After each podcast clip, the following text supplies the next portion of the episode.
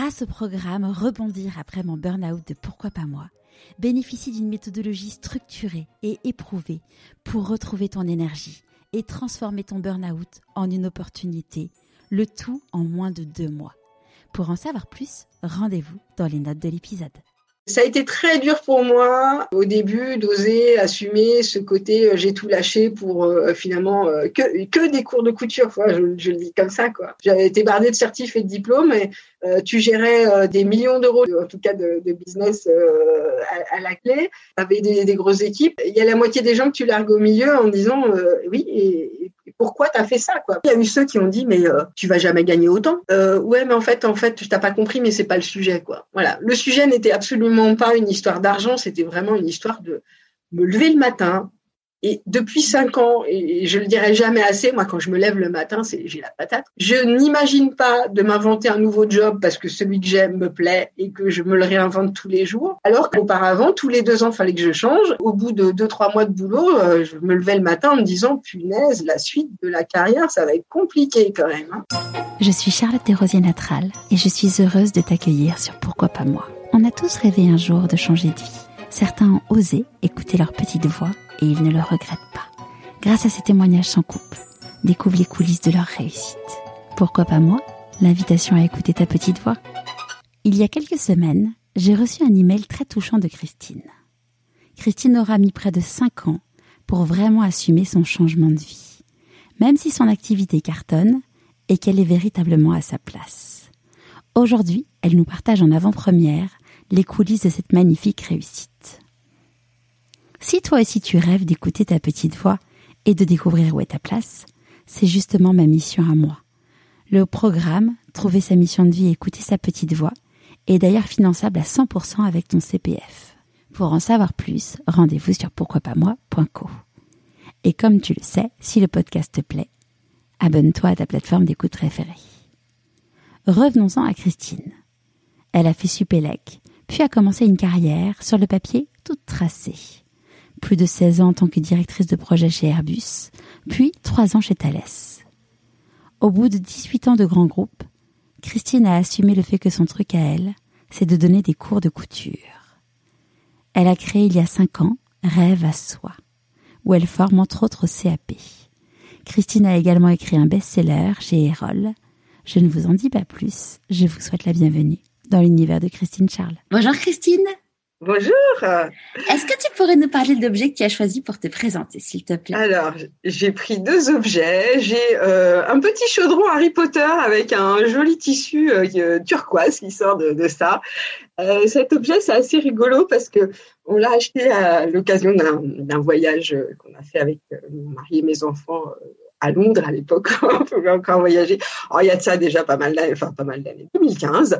Et en fait, euh, c'est une expo. Moi, je suis très fan d'Harry Potter. C'est une expo que j'ai adorée. Et euh, enfin, c'est c'est un espèce de plus qu'une expo. Hein. Si vous avez l'occasion d'y aller, vraiment, allez-y, c'est super. Et euh, sortie de l'expo, tu sais, t'as as ces espèces de boutiques où t'achètes des trucs. Puis moi, j'achète jamais rien. Et puis ma fille avait insisté pour m'acheter en me disant achète-toi un truc, vraiment fais pas plaisir. Et, euh, et, en fait, cette, euh, ce chaudron est devenu un peu ma, mon espèce de, d'emblème de la couture, parce que dans la couture, il y a toujours des choses achetées, et, et en général, c'est des trucs pas beaux. Donc euh, voilà, c'est ma poubelle de table, mon, mon, mon usine à rêve. il y a ce, ce, tissu turquoise qui est ma couleur préférée, que tout le monde aura compris pour, pour les personnes qui me suivent. Et du coup, euh, bah voilà, il y a ce tissu qui sort de là, c'est l'espèce de rêve qui sort. Et à côté de ça, je, je t'avais envoyé la, la photo de, bah de de matériel de modélisme en fait. Euh, donc une équerre et un, ce qu'on appelle un pistolet ou un, perroquet pour ceux qui ne connaissent pas. Donc c'est une espèce de trace courbe. Et en fait c'est un, c'est un outil qui fait un peu la jonction entre mon ancienne vie et ma nouvelle vie, c'est-à-dire euh, mon ancienne vie d'ingénieur où j'adorais déjà faire du dessin industriel, et ma nouvelle vie où finalement le modélisme c'est c'est ce que j'enseigne tous les jours. Donc voilà. C'est une belle, belle métaphore. Et avant qu'on parle euh, bah, de cette vie euh, d'aujourd'hui, est-ce que tu peux nous raconter où est-ce que tu as grandi? Alors moi, je suis née à Montpellier euh, par un pur hasard de la carrière de mon père qui était qui travaillait pour l'État et donc qui avait eu un poste pendant quelques années à Montpellier. et on n'est pas resté très longtemps là-bas puisque au bout de trois ans, mon père a été muté sur la région parisienne. Donc j'en ai quasiment pas de souvenirs, on va dire, hein, c'est normal, trois ans. Euh, et donc après, j'ai euh, toujours vécu en région parisienne avec, je dirais, une enfance assez assez choyée quand même, en pavillon de banlieue, tu vois, un petit jardin, voilà, une ambiance un, peu sympa. et puis, ben, en fait, mes parents ont eu la chance de pouvoir faire construire une maison où nous avons déménagé. J'avais 7-8 ans. Donc ça a été un gros changement parce qu'on a changé de ville, euh, j'ai abandonné toutes mes copines, enfin voilà, c'était un peu déracinement. Et puis comme c'était euh, une maison euh, finalement un peu plus grosse que celle des autres, je, je, me démarquais un peu des copines, enfin voilà. Donc il y a eu un, un changement un petit peu drastique à ce moment-là. Et quand tu dis que tu cette, euh, ça, ça faisait un décalage par rapport aux copines, tu te démarquais, c'est dans plutôt dans le sens positif ou, ou négatif? Euh, Non, parce que euh, quand des copines habitent en appartement et que toi tu habites une grande maison, quand elles viennent jouer à la maison, il y a un petit côté de jalousie. ça, ouais. ça fait vite un, petit gap, pas forcément facile à gérer quand t'as quand t'as qu'une dizaine d'années. Mais bon, j'avais encore euh, pas mal de copines euh, jusqu'au jusqu'au primaire. Euh, j'ai eu, je pense, une, une enfance assez assez voilà normale. J'étais une élève par contre très réservée. Alors ça fait toujours rire les gens quand ils me connaissent maintenant, quand je leur dis que j'étais hyper timide, que je parlais à personne. J'adorais lire, j'adorais que des, j'avais que des activités solo, tu vois, des trucs. Vraiment, je me douais. Donc j'avais quelques super bonnes copines, mais alors genre tu les comptes sur les doigts d'une main, quoi. Euh, mais euh, ouais, c'était c'était quand même une, une période où euh, l'avantage c'est qu'à ces âges-là, quand même, les gamins sont sont assez ouverts et euh, il y a encore trop de jalousie. Mais c'est amusant parce que tu vois, euh, dans, dans différentes personnes que j'ai interviewées euh, qui me disaient euh, être très très timide enfant, je pense à Heidi Sevestre qui est glaciologue, donc docteur des glaciers, qui aujourd'hui est professeur à l'université de glaciologie, qui fait des documentaires à la télévision sur la glaciologie et qui en fait finalement aujourd'hui n'est plus dans l'univers scientifique mais plus sur la partie euh, promotion de, de, sa science. Et, et, elle disait quand elle était petite, elle était très très très timide. Et euh, pareil, tu vois, c'est l'épisode qui va être diffusé euh, cette semaine avec Charlotte Ducharme qui euh, a créé Cool Parents Make Happy Kids. Qui en fait, Charlotte, elle fait des conférences, elle a écrit un bouquin, elle elle se met en scène dans des vidéos et tout. Et elle dit mais petite, elle était hyper timide. Et tu dis c'est fou de se dire qu'en fait euh, toutes ces personnes euh, et enfin moi je pense que j'en fais partie aussi parce que quand papa il me rappelle que quand j'étais petite je, ne lui lâchais pas la jambe quand il y avait du monde. Qu'en fait euh, on parle souvent du moi enfant et compagnie. Alors il y a, il y a évidemment des choses qui restent mais souvent les plus timides est-ce que finalement il y a quelque chose qui nous bloquait? Je sais pas c'est amusant de voir ça oui, ça, ça fait partie. Pourtant, j'ai fait beaucoup de travail d'introspection sur plein de trucs, mais alors sur cet aspect-là, j'en sais rien. Euh, par contre, euh, c'est vrai que j'ai écouté ton podcast sur la théorie de la veste l'autre jour, et euh, je raconterai un peu plus tard. Tu penseras à me poser la question comment justement je me suis un peu forcée à sortir de cette timidité en allant mais vraiment dans une zone d'inconfort total à l'occasion d'un stage d'été et ça a été bah, tout d'un coup je suis passée du non timide à bon bah vas-y parce que de toute façon il n'y a pas le choix quoi. et euh, je l'ai pas fait volontairement, mais c'est vrai que je me suis un peu forcée à me dire bon là ça suffit quoi.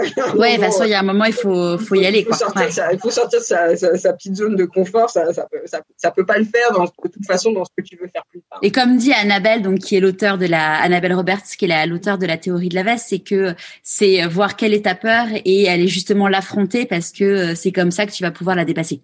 Exactement. Mais je l'ai fait euh, de manière euh, totalement. Euh, oui, à conscience. voilà, enfin voilà, sans, sans, le théoriser en tout cas. Ouais.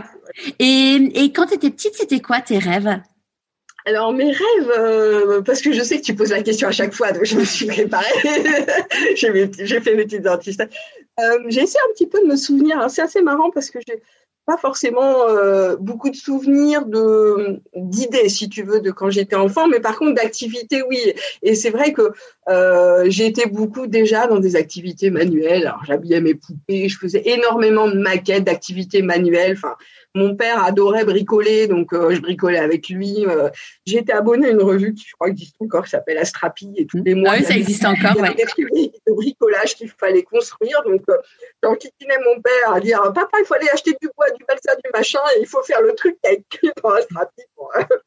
Donc on a on a collectionné un certain nombre de, trucs de bricolage de, de gamins comme ça. Mais c'est vrai que j'adorais construire, créer. Enfin, il fallait voilà, fallait que je m'occupe comme ça. Et je pense que du coup, mes rêves c'était un peu de continuer à construire, créer. Et puis sinon, bah, c'est vrai que je vivais, je pense que je vivais beaucoup dans l'instant présent, si tu veux, dans le, dans ce côté euh, un peu insouciant de l'enfance où tu te projettes pas forcément sur quelque chose. Les, mes idées de métier sont venues plus tard, c'est-à-dire plutôt au niveau du collège à ces moments-là. Et c'était quoi alors ces idées? Eh ben, en fait, euh, je me souviens très très bien qu'en quatrième, on a eu un prof de, alors ce qui est devenu la techno depuis, hein, euh, qui nous avait fait euh, travailler sur c'est quoi le logement le mieux adapté et construisait une maquette de ce logement-là. Et j'ai adoré ce projet. C'est-à-dire que tout d'un coup, je me suis mis à construire une espèce de maquette de maison, mais un truc incroyable. Et qui avait du reste été exposé à l'expo de fin d'année du, du, collège. J'étais très, très fière de, de ça. Et de là, je m'étais dit, moi, je vais être architecte. Voilà, c'est ça. C'était un métier qui me bottait. Je me disais, c'est chouette, tu construis des maisons et en même temps, tu fais du bien aux gens parce que quelque part, tu leur agences euh, le truc comme ils le sentent, mais en même temps, le truc intelligent qui va, qui va leur permettre d'être bien chez eux, quoi. Euh, bon, je pense que l'expérience de l'année qu'on vient de passer montre que c'est primordial, mais voilà, c'était pour moi c'était euh, intéressant de, de, le voir comme ça. Alors c'est vrai que malheureusement ou heureusement, j'avais un père qui travaillait dans ce secteur-là, qui gérait une, société de, de, gestion immobilière tout simplement, et euh, ancien ingénieur lui aussi, et qui me disait euh, oui, mais Christine, le problème c'est qu'en France, euh, alors excusez-moi pour les architectes si c'est pas vrai, hein, j'en sais rien, mais qui m'a dit les problèmes des études d'architecture, c'est que les architectes ils savent faire des beaux trucs, mais ils n'ont pas les compétences techniques pour savoir si c'est réalisable ou pas. Alors, tu sais, bon, bah, c'est souvent vrai. Hein. ouais, écoute, euh, la parole du, du père qui avait très souvent raison en plus, donc il euh, y a aucune, j'avais aucune raison de remettre en cause ça. Et du coup, il me dit, bah écoute, fais plutôt des études d'ingénieur et puis tu compléteras par de de l'architecture derrière, quoi. Ok, d'accord, ça me va bien, euh. Bon, à côté de ça, euh, pour celles qui me savent, je, continuais à énormément coudre, à énormément faire d'activités. mais j'ai, à ce moment-là, j'ai jamais imaginé en faire vraiment mon métier. Peut-être que je me suis jamais permis. Euh, aussi parce que peut-être parce que euh, si tu veux, j'étais euh, dans une famille où, enfin, la couture c'était pas un métier. Hein. Enfin, c'était pas, c'était pas envisageable d'en faire un métier, voilà. et ta maman, elle travaillait? Ma maman a fait des, des études de commerce, mais s'est arrêtée de travailler dès qu'elle nous a eu. comme ça, malheureusement, ça se faisait encore souvent de cette génération-là. Et elle avait repris un petit peu d'activité ponctuellement certaines années. Voilà, elle avait, mon père dans une partie de, de, sa carrière, enfin, il a eu besoin d'un coup de main sur certains postes. Euh, mais voilà, c'était euh, une activité assez euh, sporadique. Et, et, par contre, c'est vrai que moi j'ai toujours senti que ça l'a ça l'avait gêné d'avoir fait des études et de pas en avoir fait quelque chose, si tu veux. Donc j'ai vécu dans cette dans cette ambiance que forcément, et je comprends qu'elle ait transmis ça. C'est ok, fais des études, mais fais-en quelque chose. Enfin, déjà, fais des études, déjà, mais sans la pression, si tu veux. C'est-à-dire, fais les études que tu peux te permettre de faire. C'est-à-dire, j'ai jamais eu les parents derrière. Euh, bon, allez, il faut bosser et tout. Disons que je me mettais la pression toute seule. Hein. J'ai pas eu besoin d'eux pour ça. Et puis, bah, il se trouve que j'avais aussi des capacités, donc euh, en même temps, ils n'ont pas eu besoin de pousser non plus euh, par rapport à ça. mais j'ai toujours vécu dans cette ambiance de la réussite, c'est des bonnes études et, faisant un bon métier derrière. Quoi. Voilà. Et de préférence, un, métier intelligent qui est pas trop mal payé. Euh, voilà. C'est cette ambiance-là. Bon, je pense que je sors pas trop du, cadre quand je dis ça. Et c'est vrai que du coup, euh, ma mère est, par contre très artistique. Euh, elle me raconte toujours qu'elle était première en couture à l'école. Enfin, elle Parce qu'à l'époque, eux, ils avaient des cours de couture. Ouais, c'est ça.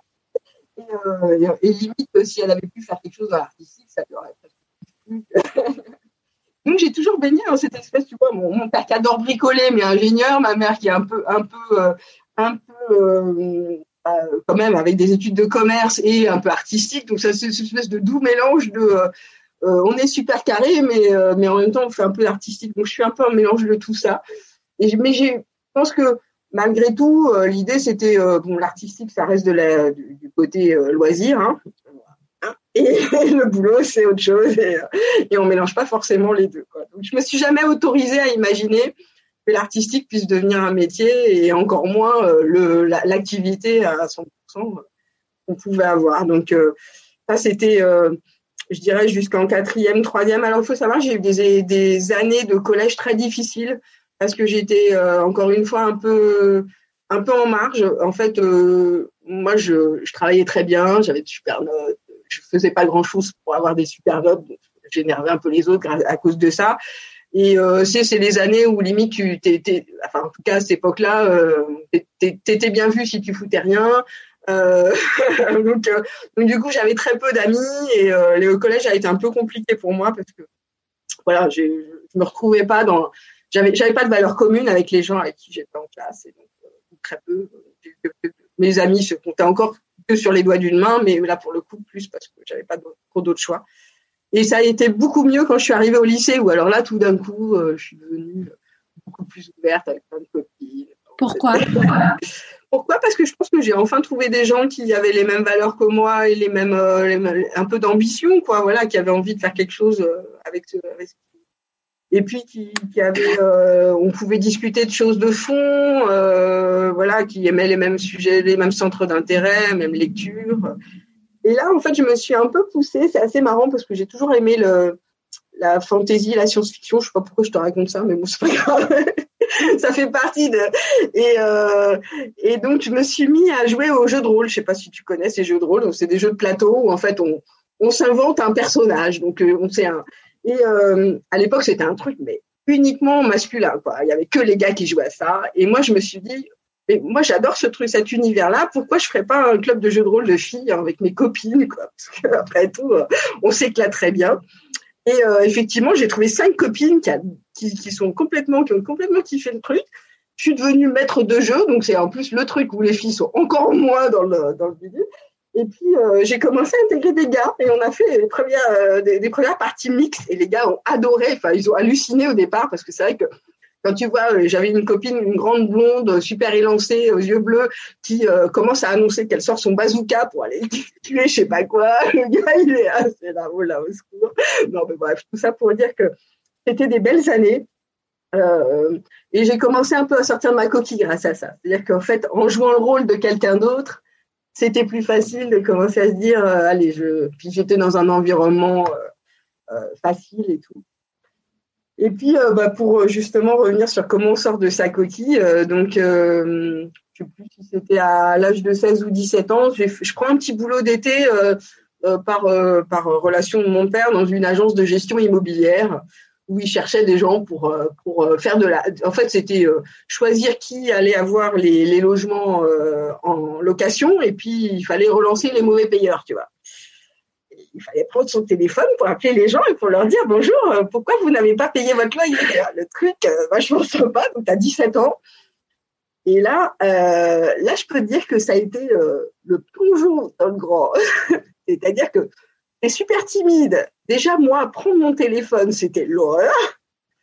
Même pour appeler quelqu'un que je connaissais. Appeler quelqu'un que je connaissais pas, alors là, c'était inenvisageable. Je mettais deux heures avant de me dire, bon, allez, on va y aller. et là, tout d'un coup, il faut que tu appelles quelqu'un et tu sais que tu vas te faire engueuler au bout du fil parce que de toute façon, ces gens-là, s'ils n'ont pas payé, c'est pas pour rien. Et euh, ou alors, ou tu te fais engueuler, ou alors tu as des, des histoires euh, difficiles de vie qui font que euh, je suis sortie de là, enfin je fais court, mais je suis sortie de là, mais alors c'était plus un problème d'appeler qui que ce soit. je pouvais appeler qui que ce soit, c'était plus un problème de parler à qui que ce soit. Enfin bref, ça a été vraiment le, le, côté. Euh, bah, ouais, je me suis pris des vestes pas possibles, je me suis fait engueuler au téléphone, mais au bout d'un mois, c'est bon, j'étais plus timide. Donc je, moi, je conseille vraiment aux gens, si vous êtes timide, bon bah trouvez-vous un truc horrible comme ça, et puis après vous verrez, ça va aller beaucoup mieux. Allez vous faire une bonne séance? quand je parle, non, c'est bon. Ah, c'est bon, ça va. Quand je parlais avant, ça faisait un écho. Oui, euh, allez, allez vous prendre une bonne séance de téléprospection si vous êtes timide et ça va bien se passer. Ça va bien se passer, voilà. Et, ça m'a beaucoup, ça m'a beaucoup aidé cet aspect-là après, tu vois. Et au moment du coup euh, de choisir ce que tu allais faire, donc tu t'es dit, ok, euh, je vais écouter papa, je vais, je vais faire, je vais faire une école d'ingé. Comment ça s'est passé cette période-là? Alors ouais, c'était en terminale, donc euh, les études continuent à bien se passer. Donc tu vois, à un moment donné, tu ce qu'on appelait à l'époque la voie royale, mais c'est vrai, c'est un peu ça, c'est-à-dire que finalement, d'année après année, la question de l'orientation se pose pas. Bon, je sais que c'est loin d'être le cas pour tout le monde, mais voilà, quand et tu te retrouves en terminale, et tu es aussi bonne en maths qu'en physique, qu'en français, qu'en machin, et euh, et là, euh, déjà, tu te dis, euh, alors, euh, la voix maman HEC ou la voix papa école d'ingénieur? Déjà, ça va être compliqué à gérer. Est-ce que ta maman, elle avait fait HEC HEC jeune fille à l'époque, parce que c'était encore séparé entre HEC, hommes et femmes. D'accord. Un monde. Et, et, là, tu fais bon. Alors, bon, je fais quoi? Donc, tu discutes avec ta prof de maths, qui t'explique encore une fois que Ouais, mais en fait, HEC, c'est bien, mais tu pourras faire HEC après avoir fait une école d'ingénieur, l'inverse n'étant pas vrai. Donc, recule encore le moment de faire ton choix. bref, en gros, ne fais pas de choix, va vers une école d'ingénieur et tu verras plus tard où tu iras. Je continue encore à repousser l'obstacle et euh, encore la, facilité, entre guillemets, parce que ça est loin d'être facile, de dire, bon, bah, je pars pour euh, deux années, enfin, deux ou trois années de prépa euh, ingénieur avec quand même dans l'idée de rentrer dans une école de BTP pour euh, faire ce fameux ingénieur euh, dans, le, dans le domaine de, la construction pour euh, remplir derrière. Bon, l'histoire des grandes écoles en France, c'est que tu passes un concours qui ouvre 20 écoles en même temps et que le classement fait que tu atterris dans l'école dans laquelle tu atterris. Donc, tout l'été des concours, bah, j'ai guetté les écoles et puis bah, celle que je voulais, je l'ai pas eu. C'était quoi ce que tu voulais? Je voulais aller à Centrale Paris parce que c'était l'élite du truc. Euh, voilà, je me dit, euh, ça serait chouette. Et puis, bah, dans le même concours, il y avait Supélec, donc j'atterris à Supélec. tu sais, c'est l'histoire de la vie, tu fais bon.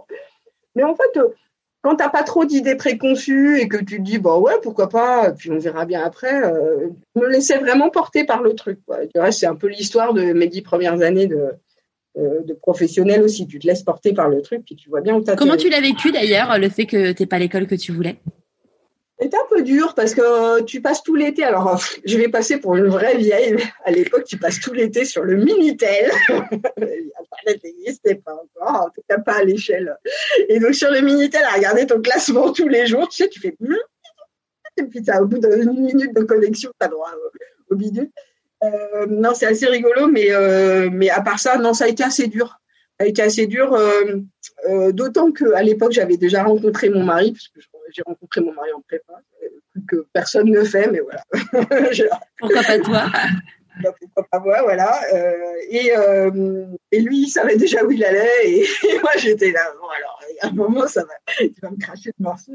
Jusqu'à quasiment la dernière minute, j'ai espéré, et puis, bah, non, ça, ça, la, le, la, liste d'attente n'est pas remontée jusqu'à moi. Bon, c'était pas très grave. Après, euh, tout le monde m'a dit non, mais Supélec, c'est une super école. Et c'est vrai, hein, il n'y a pas de. Clairement pas de souci par rapport à ça. Il y a juste que ça débouchait pas sur les métiers que, que j'avais envisagé au départ.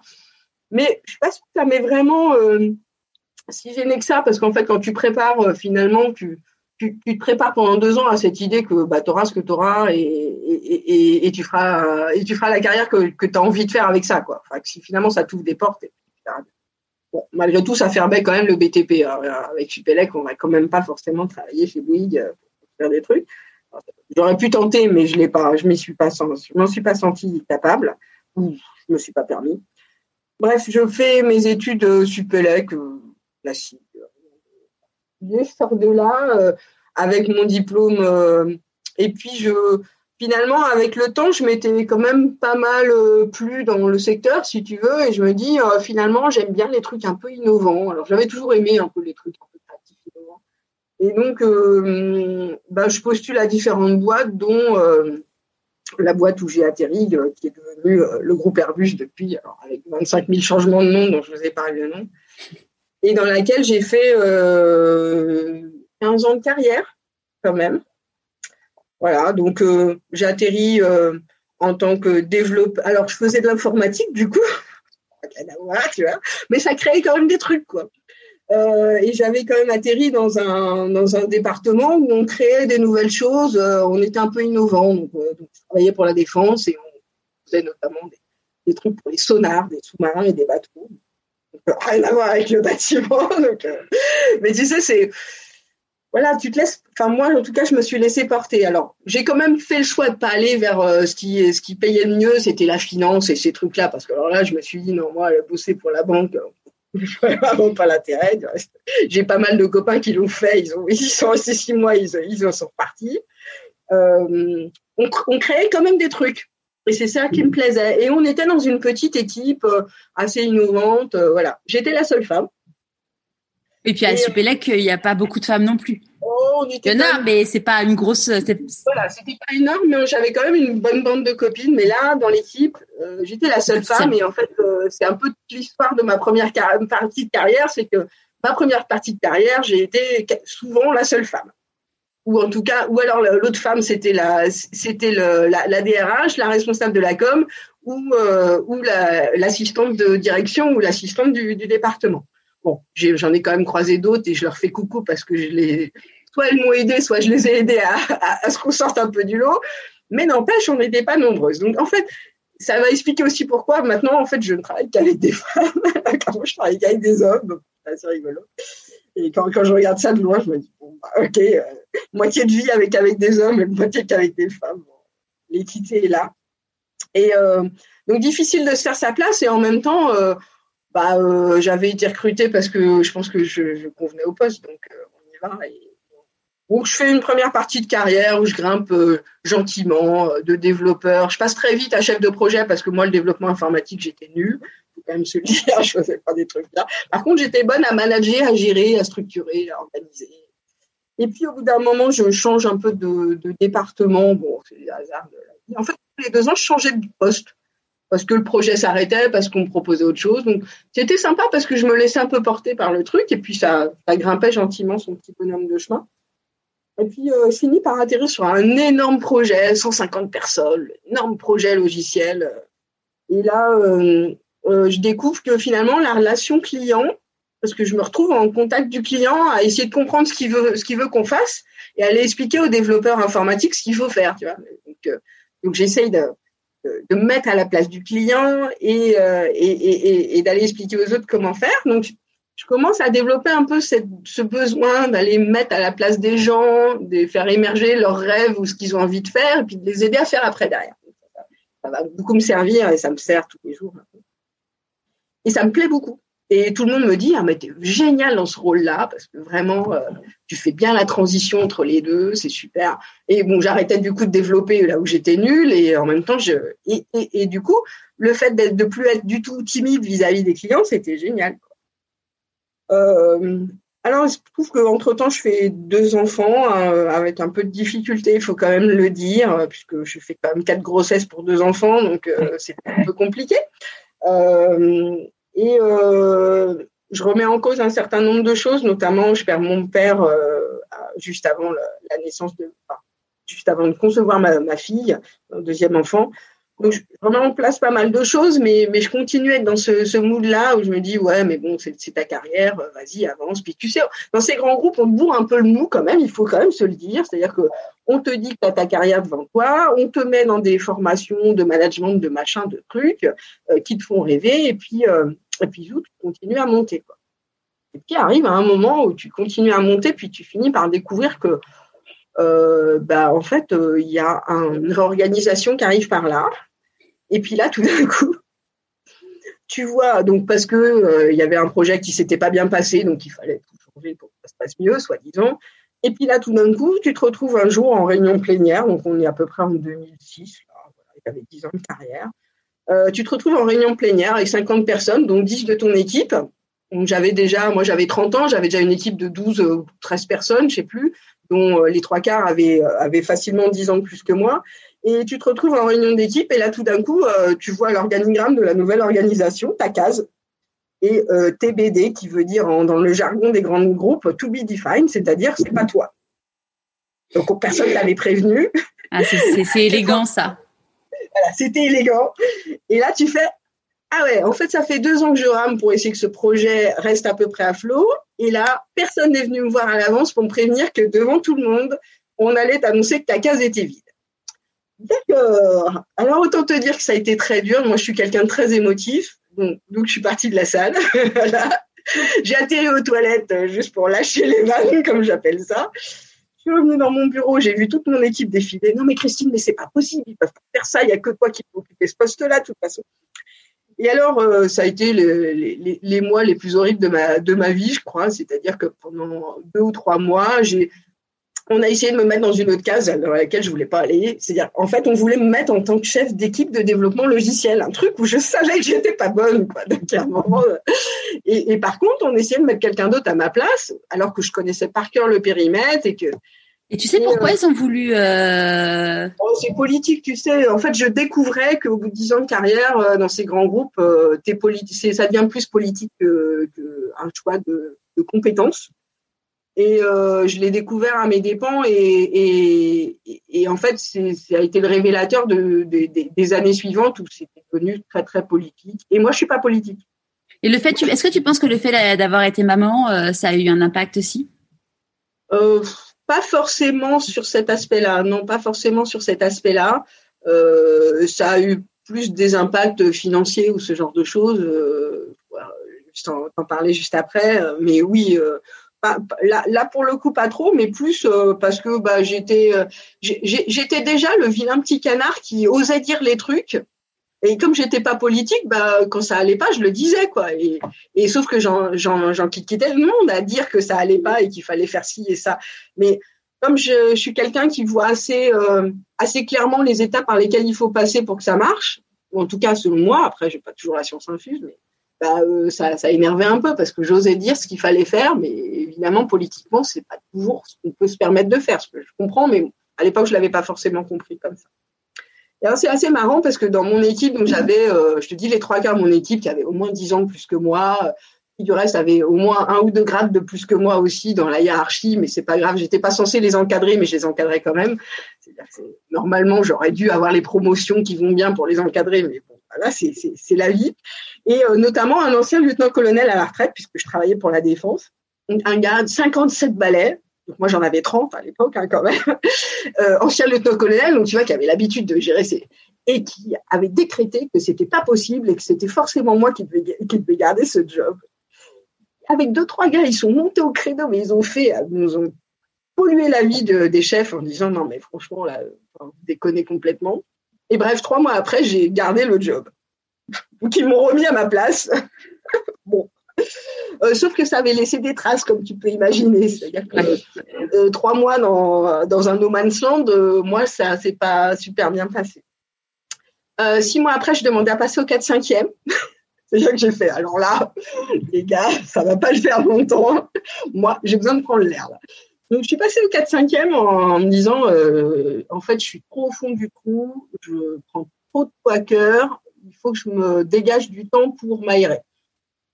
Alors, c'était aussi parce que mes enfants avaient un peu, un peu grandi, qu'ils commençaient à avoir des activités, que ça commençait à devenir un petit peu l'enfer à, gérer. Même si j'avais une nounou à la maison, c'était un peu compliqué euh, de tout gérer.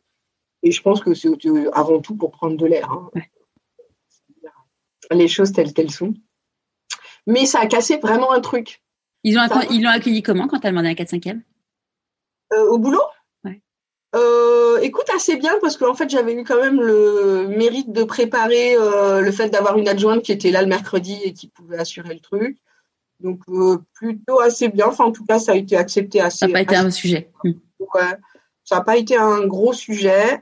C'est devenu un sujet après. Mais quand mes enfants ont grandi et que là, on a commencé à me dire, non, mais tu pourras peut-être revenir à ton plan. Quoi mais pas à ce moment-là, non. Puis ils avaient vu que j'en avais quand même bien bavé, donc, euh, voilà. Euh, donc je continue à, avancer, à faire mon petit bonhomme de chemin avec des postes de plus en plus politiques. C'est assez rigolo, euh, mais bien apprécié parce que du coup, ce, petit côté chamboule un peu tout et je, rue un peu dans les brancards et ça leur plaisait bien, mais jusqu'à un certain point.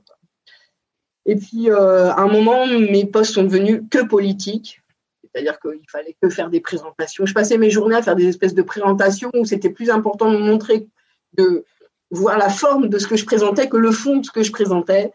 Et, et puis un jour, euh, j'ai eu un déclic, c'est que euh, j'avais tout préparé et mon chef me dit non mais attends là la réunion, euh, je suis désolée, c'est moi qui vais prendre tes slides et je vais Ah j'adore. Là, je, ne peux pas me permettre de Attends, je t'entends plus.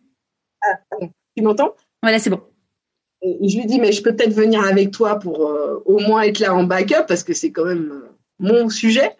Il me dit, non, non, non, mais tu comprends, un tel, euh, les femmes, il aime pas trop, donc, donc non. Et donc j'avais tout préparé le sujet, il a pris mes slides, il allait les présenter, il s'est pris un râteau, mais j'étais pas là pour pour assurer le truc. Et là je me suis dit non, on est vraiment donc tu sais, juste avant de démarrer, on, parlait des, livres de, de, Raphaël Giordano. On était dans la burnerie la plus totale.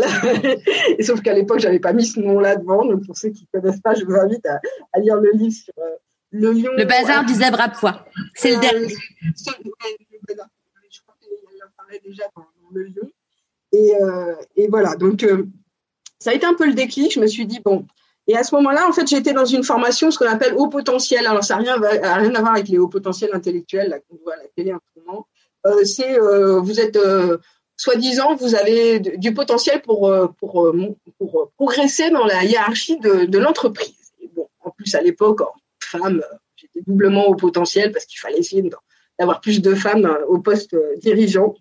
Et donc, je fais une super formation. Alors ça, ces grands groupes, ils sont géniaux parce qu'ils ont vraiment des formations de développement personnel. Mais alors vraiment, c'est un truc, ça te fout une claque. Donc 2009, je, fais cette formation-là. Donc c'était euh, quatre fois une semaine en immersion totale, un truc vraiment de dingue, avec des intervenants mais de super qualité où tu sors de là, mais t'as as les frissons tellement t'as as appris de trucs sur toi. Et alors, je me prends une claque, mais monumentale, un, matin où on fait, alors ça s'appelle du co-coaching ou du co euh, de la. Je me prends un, un, un, gars de la formation euh, qui est devenu un ami depuis, euh, qui me dit, enfin, qui, qui, me donne un feedback sur moi-même et qui me dit, tu sais, Christine, avec toi, c'est génial. un chef qui te, four, qui te file une, une mission, tu la prends, mais que ce soit pour, pour toi, pour quelqu'un d'autre, tu l'as porte à bout de bras était un vrai bulldozer et on sait qu'avec toi, quoi qu'il arrive, tu iras au bout. Mais quoi qu'il arrive, même si tu dois y laisser ta peau, quoi. Et là, je le regarde et je fais Ah ouais, je m'étais jamais vue comme ça. Et je me suis dit, et, le pire, ça a été euh, quoi qu'il arrive, et même si tu dois y laisser ta peau. Et là, je me suis dit, ouais, bah, en fait, c'est un petit peu ce que je vis depuis quelques temps. C'est que je suis vraiment en mal-être et je ne sais pas pourquoi. Et en fait, c'est juste parce que euh, on m'avait filé des missions qui étaient euh, quoi qu'il arrive et même si tu dois y laisser ta peau. Et la dernière était tombée pendant cette formation, c'est-à-dire un manager euh, de département, donc euh, gérant plusieurs millions d'euros de, chiffre d'affaires, qui a un accident de moto. Et bah, on cherche un intérimaire pour, pour, gérer le département pendant ce temps-là. Évidemment, celle qui tombe à ce moment-là, c'est Bibi. Donc euh, Christine, on dit euh, Christine, est-ce que tu pourrais assurer l'intérim du jour au lendemain? Le gars est à l'hosto, à moitié euh, dans le, coma, donc enfin en tout cas Mathieu hospitalisé, donc pas joignable sur le moment. Et vas-y, récupère son département et vas-y quoi. J'ai pris le truc, hein, mais je l'ai pris trois mois et au bout de trois mois, j'ai le gars est revenu à temps partiel. De merci, au final, c'était pas si grave que ça. Je suis, je suis je les clés là, parce que moi, ce truc-là, j'en veux pas. Et c'est vrai que ça a été un vrai déclic, cette formation, parce que sortie de là, je me suis dit, non, mais ce n'est pas possible. Et ton corps, comment il te parlait? Euh, ben, en fait, cet été-là, mon corps a justement parlé. En me... Alors, j'ai fait une espèce de truc euh, très étrange, une maladie des yeux euh, que même à l'hôpital parisien, ils avaient, ils ont eu du mal à identifier pour savoir ce que j'avais un espèce de truc infâme euh, que j'ai tenu trois mois avec des tas de traitements avant qu'on finisse par euh, découvrir qu'il euh, suffisait d'aller chez l'ostéopathe pour me débloquer la, sphère de la tête qui s'était complètement coincée. Je me souviens, j'ai été chez, pour l'une des premières fois de ma vie chez un ostéopathe. Il me dit Alors, Madame Charles, c'est simple, vous avez le casque. C'est-à-dire qu'en fait, j'avais complètement mis ma boîte crânienne vers l'avant pour complètement me protéger le cerveau et j'avais tout bloqué, toute la, tous les, toute la circulation des fluides au niveau des yeux, du cerveau, des machins. Je peux rien, mais je peux dire que je suis sortie de là, j'allais beaucoup mieux. Et comme par hasard, j'ai réglé mon problème. Et, donc, du coup, je sors de cette formation, de cet épisode euh, voilà, où mon corps avait hurlé que stop, ça commence à et j'avais pris, ces formations sont géniales parce que devant le, tu parles devant tout un public à la fin, c'est-à-dire que devant 50 personnes, tu prends un engagement personnel de, de transformation de ta, de ta vie, ta carrière par rapport à ça.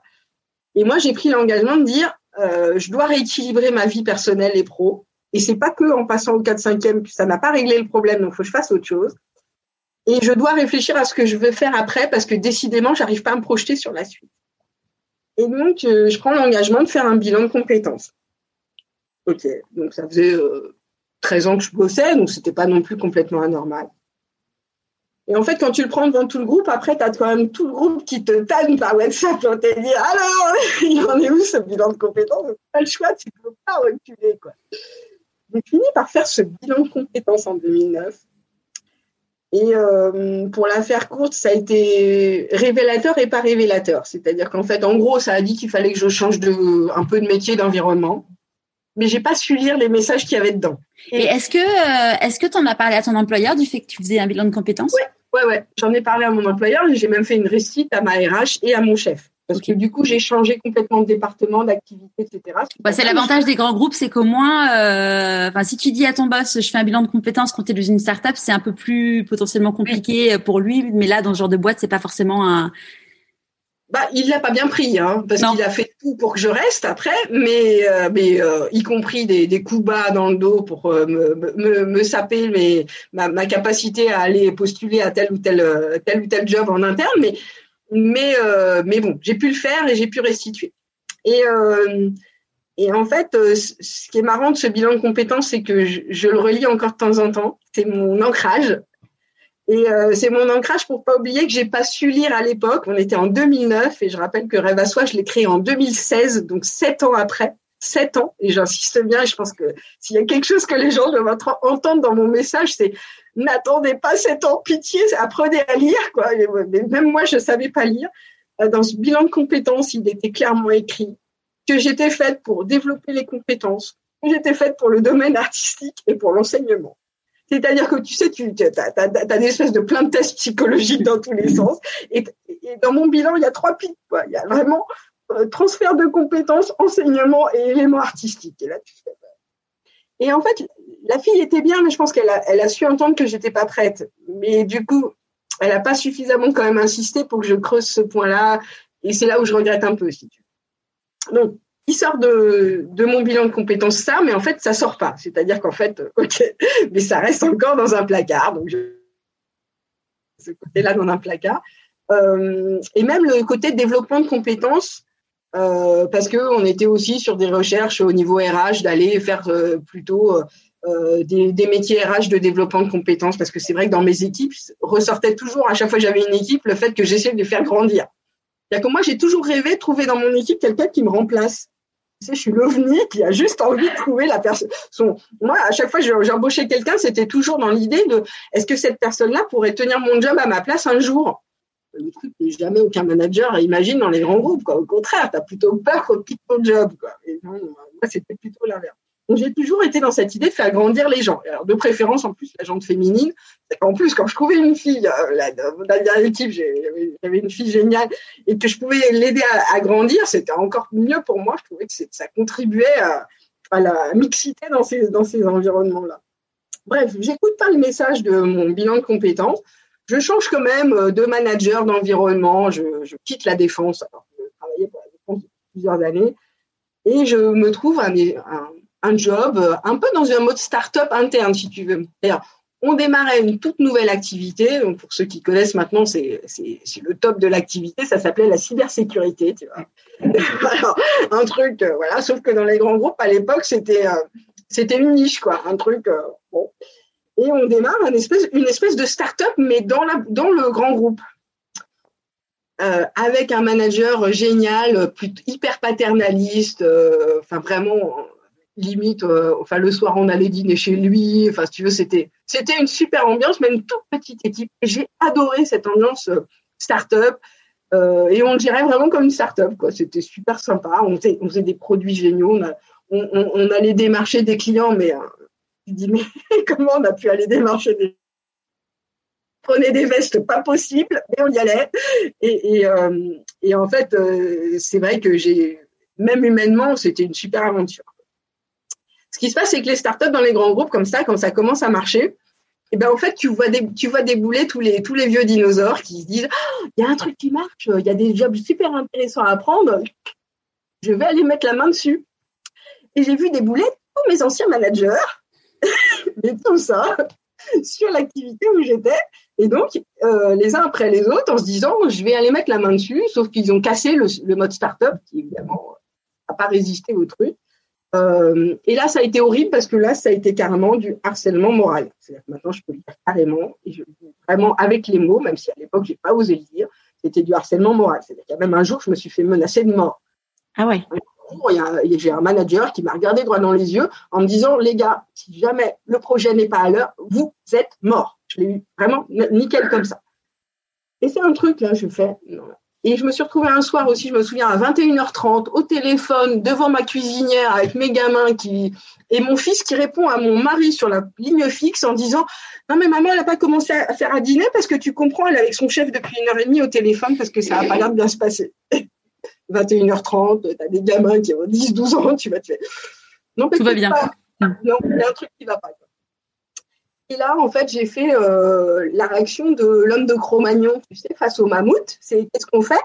On se barre. Pourquoi? Parce que, bah, en fait, il en va de ta vie. tu sentais à la maison que, que ça tirait, euh, enfin?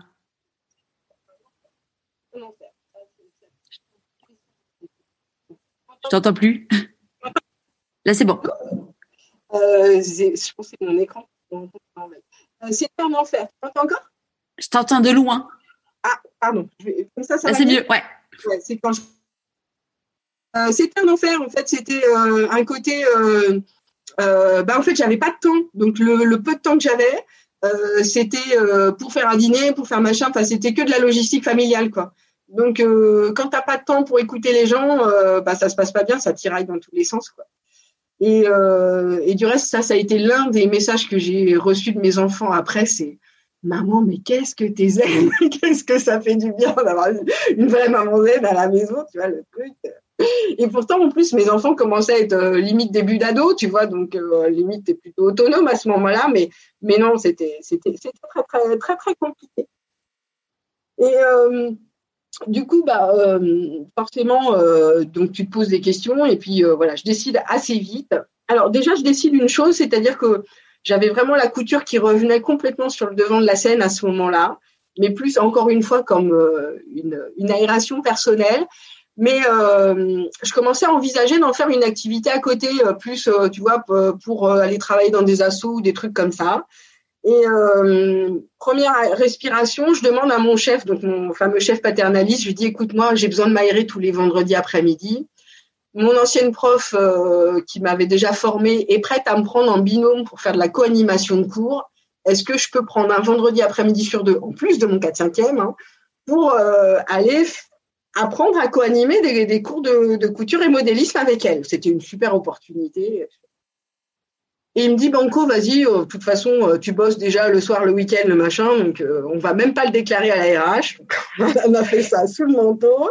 Il me dit, tu poses juste la feuille de congé au cas où il t'arrive un accident, mais personne ne saura et, et vas-y. Et alors, j'ai fait mieux que ça, j'ai même été voir mon comité d'entreprise. Je leur vends le projet de monter un club de couture, donc avec le budget, le machin, le truc. Et je leur dis, bah oui, mais pour ça, j'ai besoin d'être formé. Est-ce que vous seriez d'accord pour me payer les cours? ils ont dit banco. Bon, sauf que la situation devenait tellement catastrophique que six mois après, je fais non mais banco, ok, mais non, mais quand même. Donc ils m'ont payé ma formation, mais j'ai jamais fait de cours chez eux parce que je suis partie. Je suis partie, j'ai vraiment euh, fui et en fait j'ai fui juste à temps. C'est-à-dire que je sais qu'il y a plein de gens qui fuient après le burn-out. Moi, j'ai fui juste avant. Euh, je me souviens d'un été où j'ai fui et euh, j'avais un, grand jardin plein de pissenlits et mon jardin, au bout d'une journée, n'avait plus de pissenlits parce que Est sur tous les pissenlits en disant Imagine, mais pas, mais pas Moi, j'en avais plus de pissenlits à la fin. Et, euh, et donc, du coup, euh, bah, en fait, euh, suite à ça, je pars. Et, et en fait, je pars et, plutôt qu'atterrir, je, je, m'enfuis. C'est-à-dire je fuis dans une, la première boîte venue une boîte de services informatique. Alors, va savoir. Voilà, la première qui a accepté de prendre mon CV et qui m'a proposé un job euh, pied levé. Quoi. Mais j'avais besoin de sortir pour rentrer. Donc, euh, je l'ai compris qu'après. Je suis restée cinq semaines dans cette boîte-là. Donc, euh, OK, super. Et, euh, mais je me suis toujours pas autorisée à rebondir vers autre chose. C'est-à-dire que je suis, du coup, au bout de cinq semaines, j'avais été prise dans une autre boîte où j'avais postulé, mais qui avait juste eu besoin d'un peu plus de temps pour, prendre la décision de, me prendre. Et donc, j'atterris chez Thales. Alors, euh, une grande innovation, c'est-à-dire qu'Airbus Thales, c'est quand même un peu bonnet blanc et blanc bonnet quand même. Hein. Mais j'atterris quand même dans, dans un secteur civil euh, avec des clients, des grands clients comme EDF, Total, etc. Donc, ça me changeait quand même beaucoup par rapport à ça. Et puis, euh, j'atterris quand même à un job euh, avec à la fois un bon, un, bon pied euh, dans le réel et quand même une capacité à influer sur une stratégie, sur c'est quoi les produits qu'on veut vendre, etc. Et tu avais pu garder ton 4-5e à cette époque-là? Et alors, j'ai fait un truc absolument ahurissant. C'est-à-dire comme quoi il faut oser dans la vie. Ah, je suis arrivée, je suis arrivée devant la DRH de Thales et je lui dis, bah, c'est simple, moi, 4-5e, je veux Je t'entends pas. Oui, moi j'étais au 4 5 et je veux rester au 4 5 Et euh, bah, en fait, euh, je veux rester au 4 5 et je lui dis, bah, et elle me dit, mais pas de problème, de toute façon, euh, avec le salaire que vous demandez, nous, ça nous arrange, parce que payer 4 5 c'est payer 4 5 quoi. Elle me dit, en fait, nous, à la limite, d'un point de vue budgétaire, on est content, quoi. L'organisation, elle me dit, bah, ça va se faire, il hein, n'y a pas de problème et j'avais déjà identifié en plus dans les, j'ai passé pas mal d'entretiens euh, en amont. J'avais déjà identifié une ou deux personnes qui pourraient faire un bon relais le mercredi pour les urgences. Et, euh, et donc je reste au 4-5e alors que mes enfants commencent à être bien ados, quoi. Tu vois, donc démarre. Et puis au bout de six mois, je vais voir ma RH. Je fais bon, alors euh, dans mon contrat, il y a marqué que j'ai pas le droit de bosser à côté, mais en fait, je voudrais lancer des clubs de couture est-ce que je peux avoir l'autorisation de bosser le mercredi et le samedi euh, pour euh, des clopinettes, pour commencer à donner des cours de couture parce que c'est quand même un peu ma bulle d'oxygène. Et c'était même tellement ma bulle d'oxygène que je me souviens d'un exercice que j'avais fait pendant mon, pendant mon bilan de compétences. C'est un exercice où on te fait faire ta courbe d'énergie. Je ne sais pas si ça te parle. Donc en fait, tu prends tous les jours de la semaine, tu notes ton niveau d'énergie personnelle. Ah, moi j'appelle ça la météo intérieure. Ouais, en fait, euh, en fait, euh, tous les matins, tu notes, euh, tu notes un peu ton niveau d'énergie. Tu sais, c'est genre waouh, j'ai envie d'y aller ou bof, si je restais dans mon lit, quoi. Et, tous les soirs, tu notes ton niveau d'énergie avant d'avoir pensé à ta journée du lendemain et en ayant pensé à ta journée du lendemain. Et là, c'était assez marrant parce que donc je bossais lundi, mardi. Donc ça démarrait dimanche soir, plouf, la courbe d'énergie qui chute à mort, en prévision de ce qui t'attend le lundi. enfin bon, qui est quand même assez haute. Et là, euh, donc le lundi, tu donnes tout, le mardi, tu donnes tout. Évidemment, ton énergie descend au fur et à mesure. Et là, mardi soir, tu arrives au fond du trou. Et mardi soir, tu commences à penser à ton cours de couture du lendemain. Et là, oh, tout d'un coup, tu réalises que ça t'a redonné un coup de boost. Quoi. Et en fait, tu donnes ton cours de couture et tu termines ton cours plus haut en énergie que, quand tu l'as commencé. Alors c'est quand même épuisant hein, d'enseigner, euh, ça, ça, ça, puise. Non, tu, termines plus haut. Et donc, du coup, bah forcément, ça t'a redonné du boost. donc, le jeudi, tu es à fond pour tes équipes, même si l'idée de penser au jeudi t'a redonné un petit coup de mou au moral. Et en fait, j'avais une courbe comme ça, où à chaque cours de couture, rien que le fait d'y penser, ça me faisait monter ma courbe d'énergie. Et rien que le fait de donner un cours, ça me redonnait encore je me suis dit, mais il y a quand même un truc, c'est pas possible. je peux pas me faire bouffer mon énergie par un boulot euh, qui me bouffe quatre jours de mon temps et, euh, me retrouver le reste du temps euh, avec, avec un truc, ouais, je sais pas, c'est, voilà, qui, qui, pourrait être mon rebooster d'énergie, mais j'ose pas me le dire, quoi. Bref, euh, se passe encore deux ans, nouvelle réorganisation, comme ces grands groupes savent encore en faire, euh, nouvelle formation de haut potentiel, comme voilà. Euh, c'était un peu un jour sans fin cette affaire.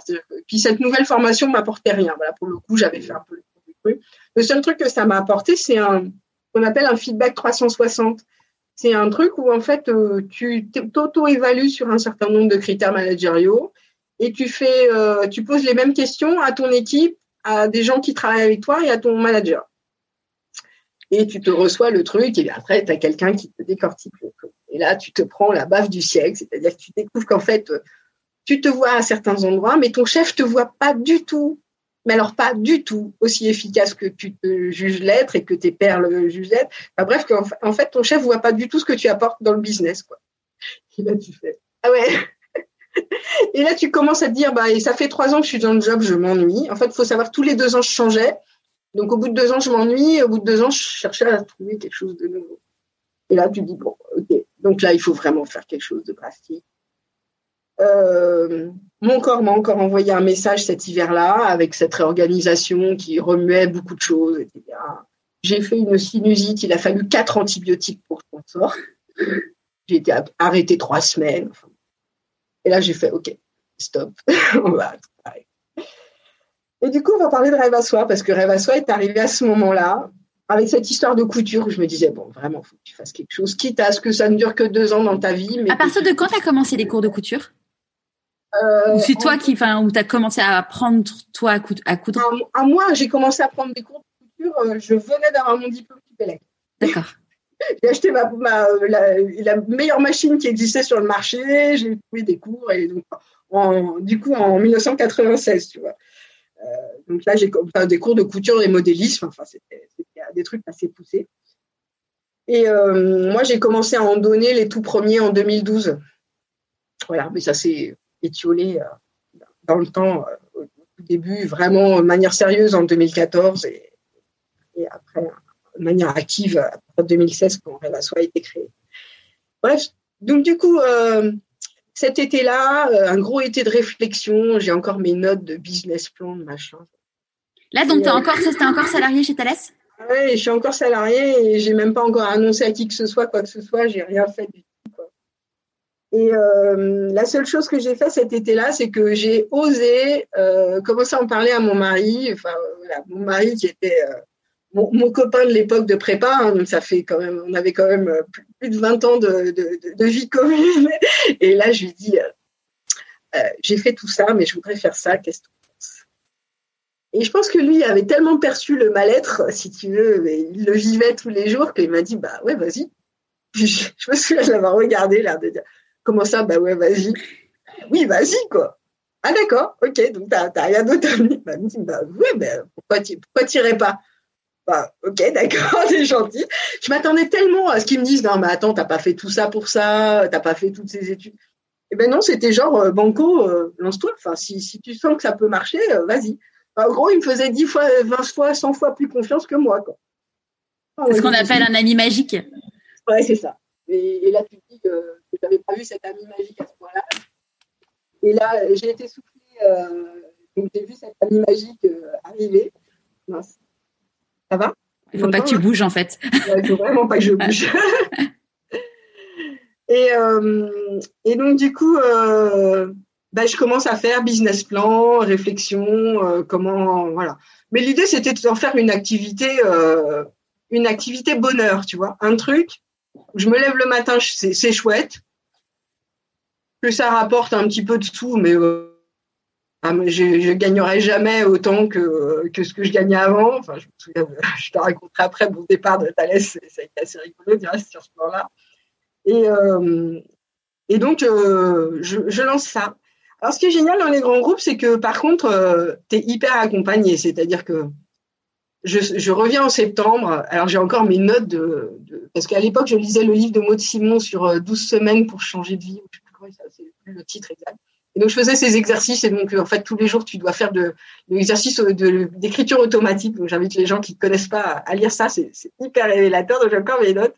Et je me souviens de les avoir relues il y a quelques temps. Et je reviens de vacances, euh, genre 2 septembre. Le 3 septembre, j'ai mon écriture automatique qui me dit, j'en peux plus. Ok, d'accord, ça faisait 24 heures que j'avais repris le boulot. Bon, et euh, dans les grands groupes, en fait, tu as des, cellules d'accompagnement à ce qu'ils appellent les sémages. Donc, c'est pour inciter les gens à aller créer leur boîte. Donc, je prends, euh, donc, euh, c'est une copine qui m'en parle.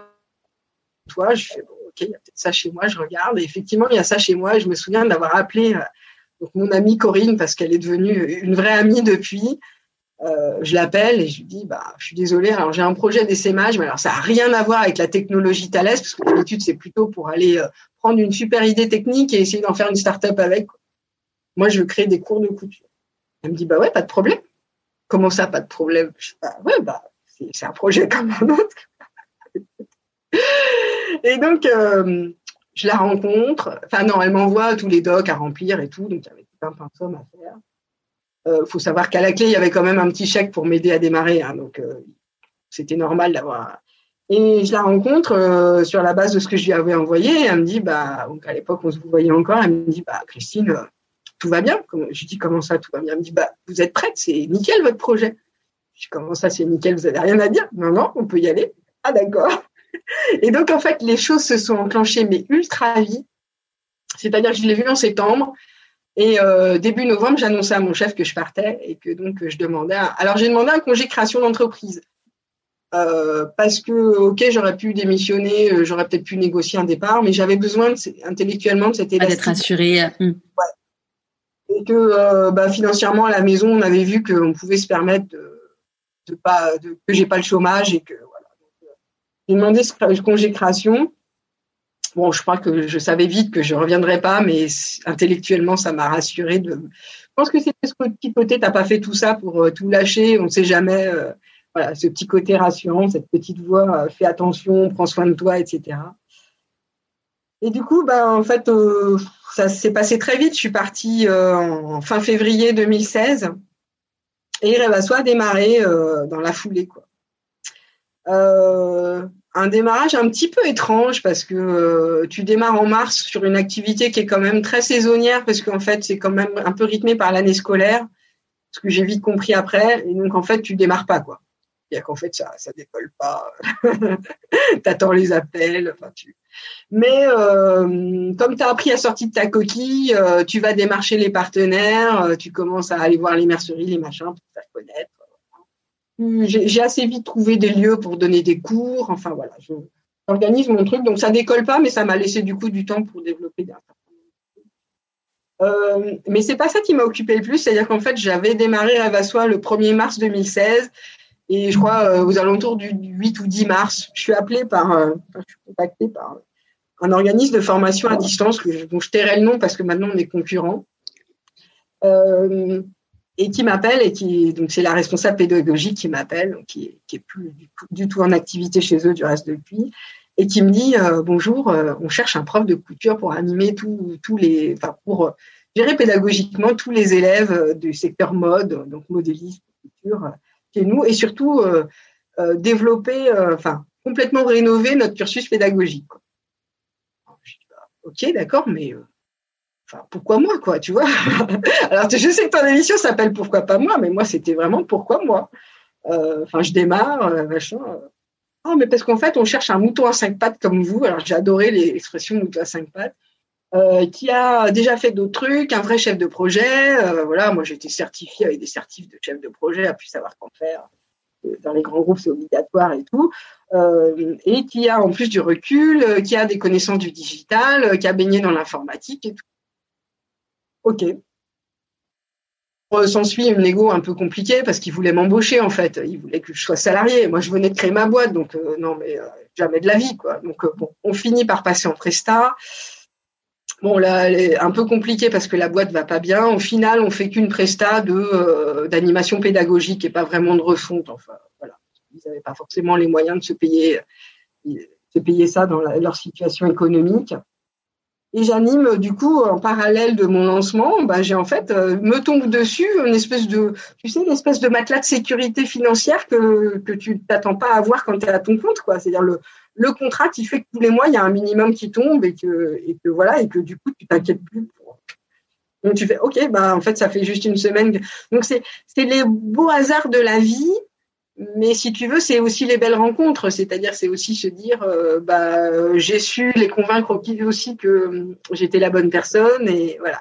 Et toute la suite de Rêve à soi, ça a été que ça, c'est des beaux partenariats avec des belles rencontres euh, que j'ai su susciter et, qui me sont un peu tombés dessus. Je sais pas si c'est le hasard, j'ose pas dire que c'est le hasard, mais c'est un peu le ouais c'est un peu le, le, truc chouette qui fait que tu te dis que tu as quand même une bonne étoile par rapport à ça mais que tu es quand même pas non plus pour rien parce que tu as su les susciter quoi.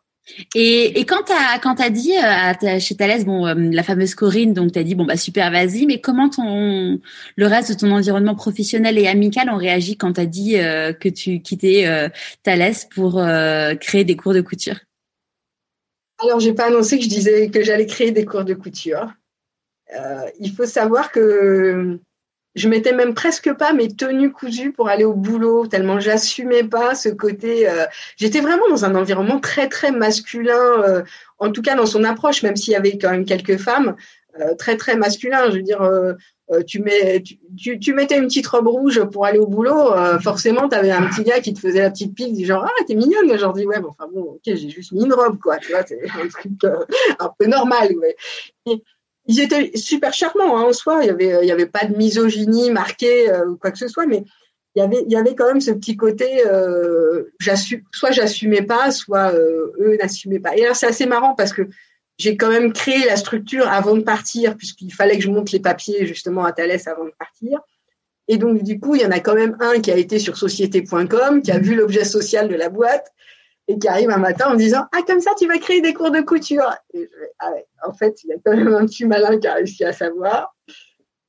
Euh, alors il y, a, eu les deux aspects. Il y a ceux qui ont rien compris et qui même encore maintenant six ans après ont tout sept ans après ont toujours rien compris. Voilà. Euh, et euh, et il y a ceux qui ont fait oh waouh et puis au milieu il y a eu ceux qui ont dit mais tu vas jamais gagner autant euh, ouais, mais en fait, en fait, je t'as pas compris, mais c'est pas le sujet, quoi. Voilà, le sujet n'était absolument pas une histoire d'argent, c'était vraiment une histoire de me lever le matin. Et depuis cinq ans, et je le dirai jamais assez, moi, quand je me lève le matin, c'est j'ai la patate, quoi. J'ai la patate. Je n'imagine pas de m'inventer un nouveau job parce que celui que j'aime me plaît et que je me le réinvente tous les jours. Et que c'est la première fois de ma vie que j'ai depuis cinq ans le même job sans l'avoir tout en l'ayant et que quand il y a un truc qui m'ennuie, bah, je fais en sorte de l'évacuer et d'en créer un, de, me faire une variation sur thème, quoi. Alors que auparavant, tous les deux ans, fallait que je change et que euh, et que tous les deux ans, euh, au bout de deux trois mois de boulot, euh, je me levais le matin en me disant punaise, la suite de la carrière, ça va être compliqué quand même. Hein.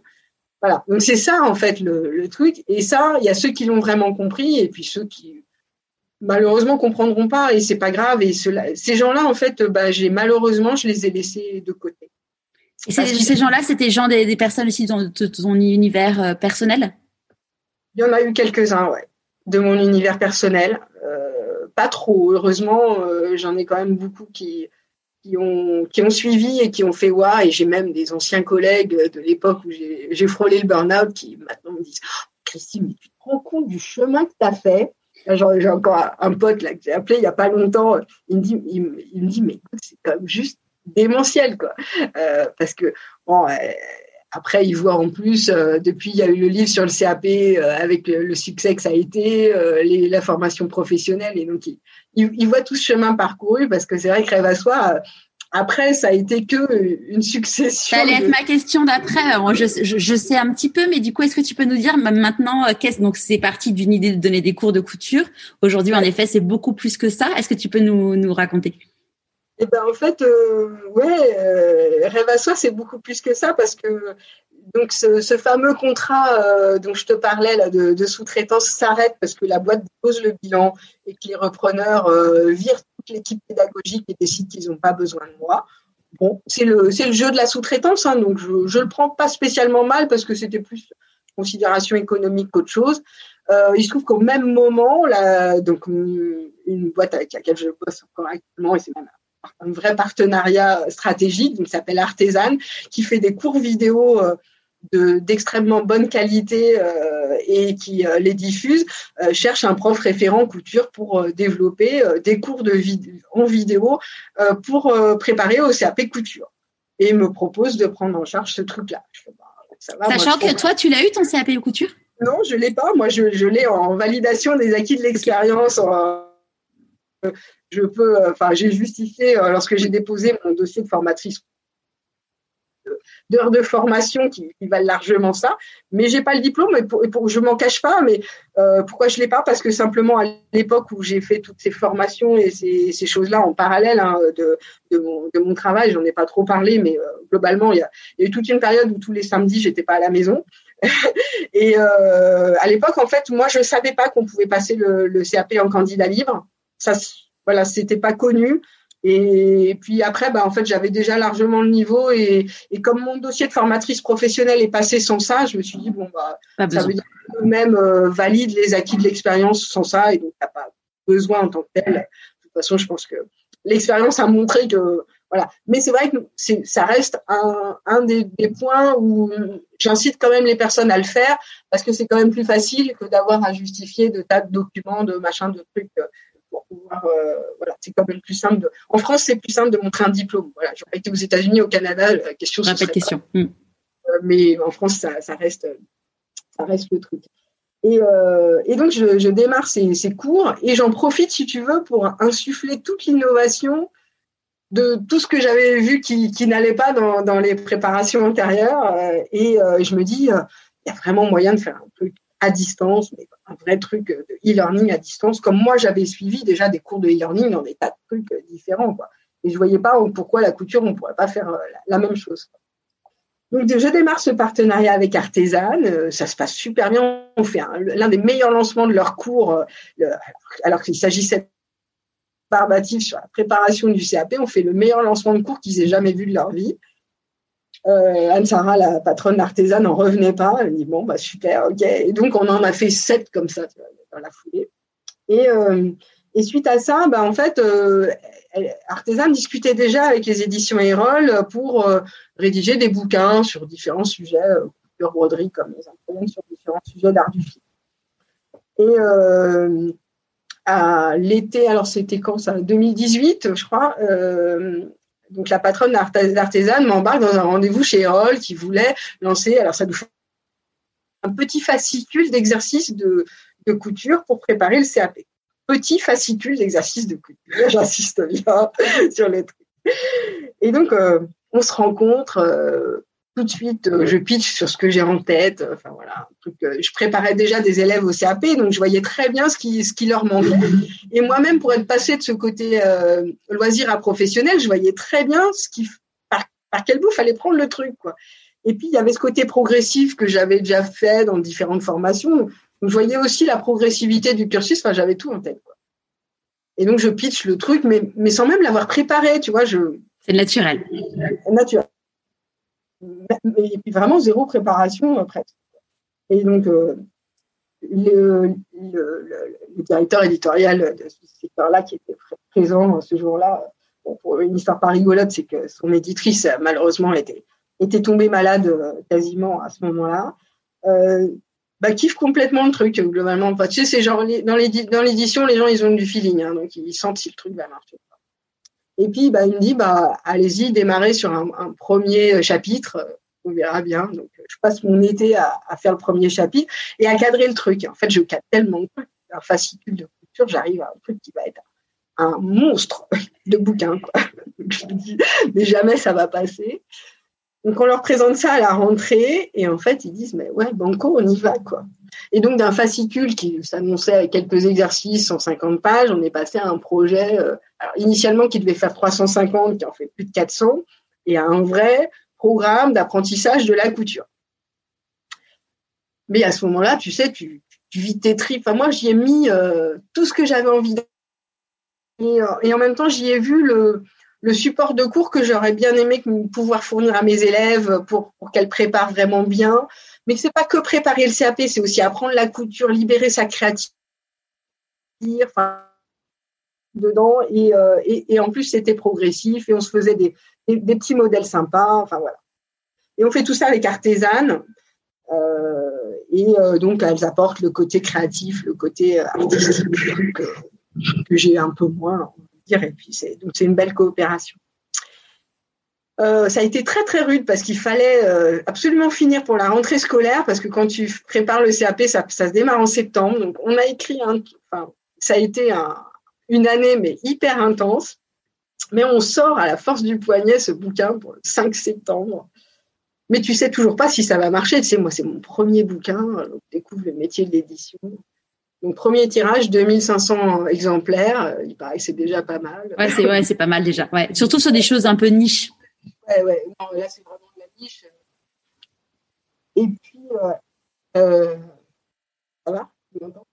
Et puis, du coup, euh, euh, du coup, euh, du coup, on, on démarre et on lance le livre.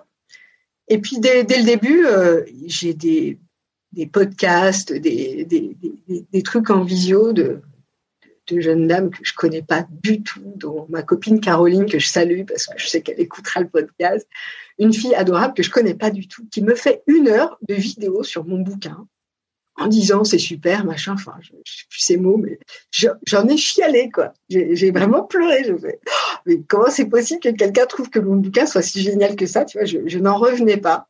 Et en fait, cette histoire, c'est quand même dingue parce que on, est en, on est en train de faire l'une des meilleures ventes de livres de couture de, pas de tous les temps, mais ouais, euh, en un an et demi, on en a vendu 15 000, qui est juste le. Je pense qu'il y a des bouquins de couture qui en ont vendu autant en si peu de temps. Il y en a euh, sur les doigts d'une main, quoi. Moi, j'en reviens toujours pas. On est, quand même sur un bouquin de niche qui prépare au CAP, mais du coup, on a, touché plein de gens qui préparent pas du tout le CAP, mais qui ont juste envie d'apprendre à coudre et, et je pense que j'ai mis tellement mes tripes de structurer un programme pour que ce soit abordable, progressif et tout, que tout le monde y a trouvé un peu son compte, quoi. Mais s'y attendait pas. On en est à la cinquième ou sixième réimpression. chaque fois. Alors, les rôles, ils sont super. Et c'est vrai qu'à chaque fois, ils sont, ils sont très mesurés. Enfin, ils prennent pas de risques euh, parce que bah, y a rien de pire que d'envoyer des livres au pilon derrière. Mais, mais du coup, c'est, c'est, c'est, c'est un vrai bonheur parce que à chaque fois, on dit bon, ok, bah on a. Et, et, et tous les mois, alors j'espère que ça va continuer. Et puis bon, ça s'arrêtera forcément à un moment. Mais tous les mois, on voit les chiffres de vente. Et puis tous les mois, ils me disent bon bah ça continue quoi. Et alors le pire, ça a été le confinement l'année dernière où, bah, forcément les librairies étaient fermées et euh, et en fait euh, évidemment il y a eu une chute de vente et puis et puis en fait euh, le truc est parti comme de plus belle voire même pire derrière parce que plein de gens s'étaient mis à la couture et du coup voilà il y a eu cet engouement là. Et en parallèle de ça, je développe la formation professionnelle parce que j'étais franchement convaincue, je voyais plein de dames qui étaient en mal-être complet dans leur métier, donc euh, vraiment et qui avaient trouvé un exutoire dans la couture pour euh, se libérer. Je me souviens d'un été où je fais un stage de modélisme avec cinq personnes. Et à l'époque, c'était des stages où je pouvais encore garder mes stagiaires à déjeuner. Donc, on déjeune le midi. Dans ce cas-là, on papote un peu. Voilà, je les laisse parler, tu vois, de leur vie. Et alors, c'était horrible parce que sur les cinq, il y en avait trois en burn-out. Je le savais pas. Hein et deux qui étaient juste en train de se dire il faut que je change de vie quoi. Donc sur les cinq, il y en avait cinq qui voulaient changer de vie. Et là tu te prends la glaque et en fait les cinq à la fin elles te disent ça m'a donné une bulle d'oxygène mais Christine tu peux pas savoir. Et donc tu te dis bon je fais pas que ça pour enseigner la couture, ça va bien au-delà de ça, c'est du coaching, c'est aussi euh, transformer la vie des gens enfin. Et donc j'avais envie d'aller d'aller vraiment euh, plus loin là-dedans et donc, j'avais cette idée de faire une formation à distance, mais euh, qui enseigne la couture, mais en ayant cette proximité avec les gens. Et donc, on a lancé ça en parallèle euh, il y a plus de deux ans maintenant. Euh, là, on termine, euh, on termine notre deuxième session euh, à grande échelle, je dirais.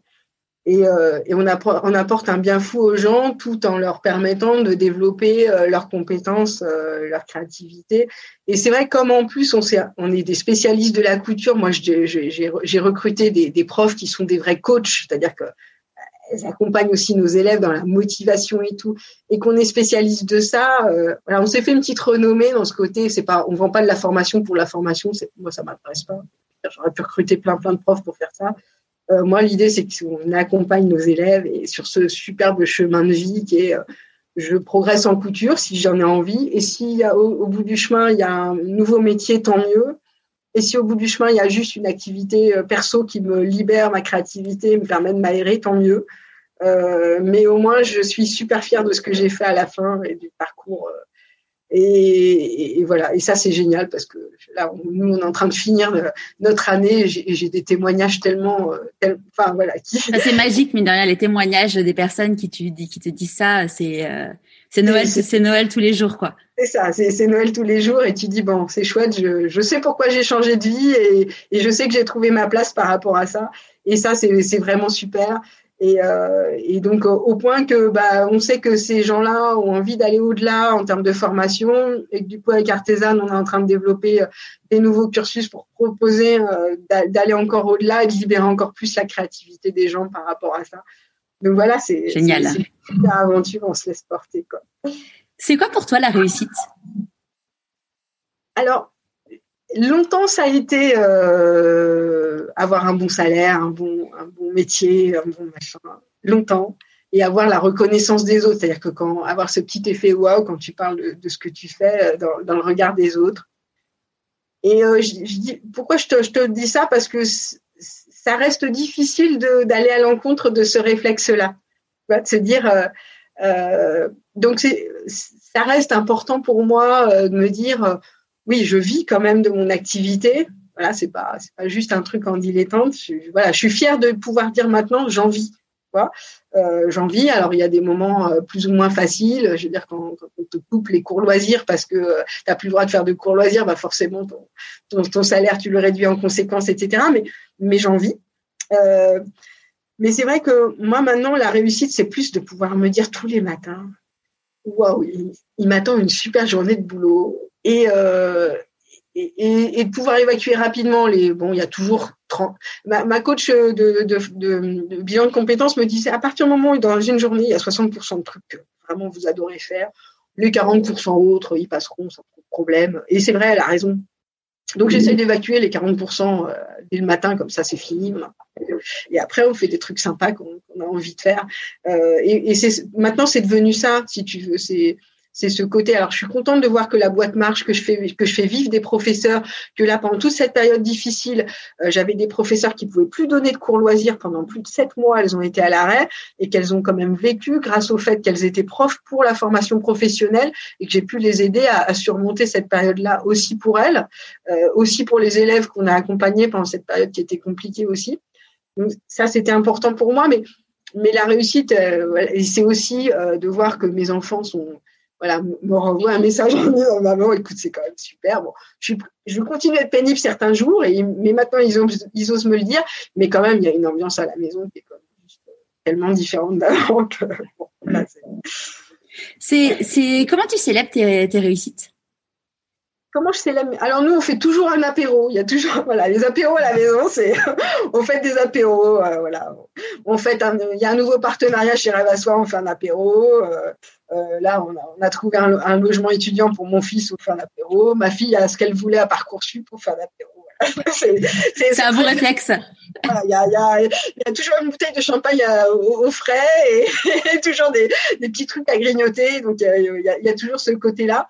Et puis c'est vrai que hum, après pour Eve à bah, là malheureusement il y avait les cinq ans de la boîte qui sont tombés euh, en plein confinement, donc euh, on n'a pas pu faire grand chose. Mais je rêve de pouvoir faire euh, un truc porte ouverte où on fait venir des gens qui vendent des tissus, on papote, on échange. voilà. Super. On est dans le partage par rapport à ça. Qu'est-ce que tu penses que la petite Christine de 6 ans dirait si elle te voyait aujourd'hui? Elle serait un peu étonnée. Euh, elle serait un peu étonnée que j'ai osé sortir du cadre. J'étais quelqu'un de très sage. J'étais la petite fille modèle. Alors, voilà, tu vois, c'est. Mon, frère était, était le, celui qui, qui, ruait dans les brancards, mais moi je ruais pas dans les brancards. Je pense qu'elle serait un peu étonnée que j'ai osé sortir du cadre et en même temps elle se, elle se reconnaîtrait dans les activités artistiques, le côté créatif. Euh, voilà, il y, y, a, y, avait quand même ce côté-là qui me plaisait beaucoup. Euh, me souviens que je passais mes, week-ends à faire des maquettes à, ce côté-là. Et euh, peut-être qu'elle me dirait, euh, Christine, fais attention parce que euh, n'oublie pas justement que tu as besoin de ce temps personnel toute seule à créer. et ne te fais pas à nouveau happer par ta boîte. C'est-à-dire que là, tu vois, le temps d'écriture du livre, ça a été assez horrible parce que pendant ce temps-là, en fait, j'ai rien cousu pendant dix mois. ok, j'ai pondu un super livre, mais pour moi, pour j'ai rien fait et, ça m'a énormément manqué. Ça a été très difficile pour ça parce que ça m'a rappelé des moments difficiles de, ma carrière où j'avais pas de temps pour moi. Et donc elle me dirait, euh, euh, le petit gyrophare, là, fais gaffe, tu es en train de retomber dans tes travers de euh, la réussite pour la réussite pour la réussite. Et ok, c'est chouette d'avoir même les copains qui te disent, waouh, livre de couture, on aurait jamais. Voilà, c'est génial, mais il n'y a pas que ça. Il y a aussi cet équilibre personnel et donc, je, je m'oblige de temps en temps à me dire. Euh, alors, l'avantage d'être à son compte, c'est que tu peux très bien me dire euh, vendredi matin, bon, alors ce matin, je bosse pas. Voilà. Mais j'ai mis quand même plusieurs mois, voire années, à m'autoriser même en tant que chef d'entreprise à me dire, euh, voilà, c'est ok, c'est vendredi, mais tu tu bosses pas parce que parce que la veille t'as bossé, parce que parce que t'as pas envie, parce que c'est t'es pas dans le mood, quoi. Et c'est. Mais maintenant, j'ose le faire de plus en plus. Et ça, ça libère.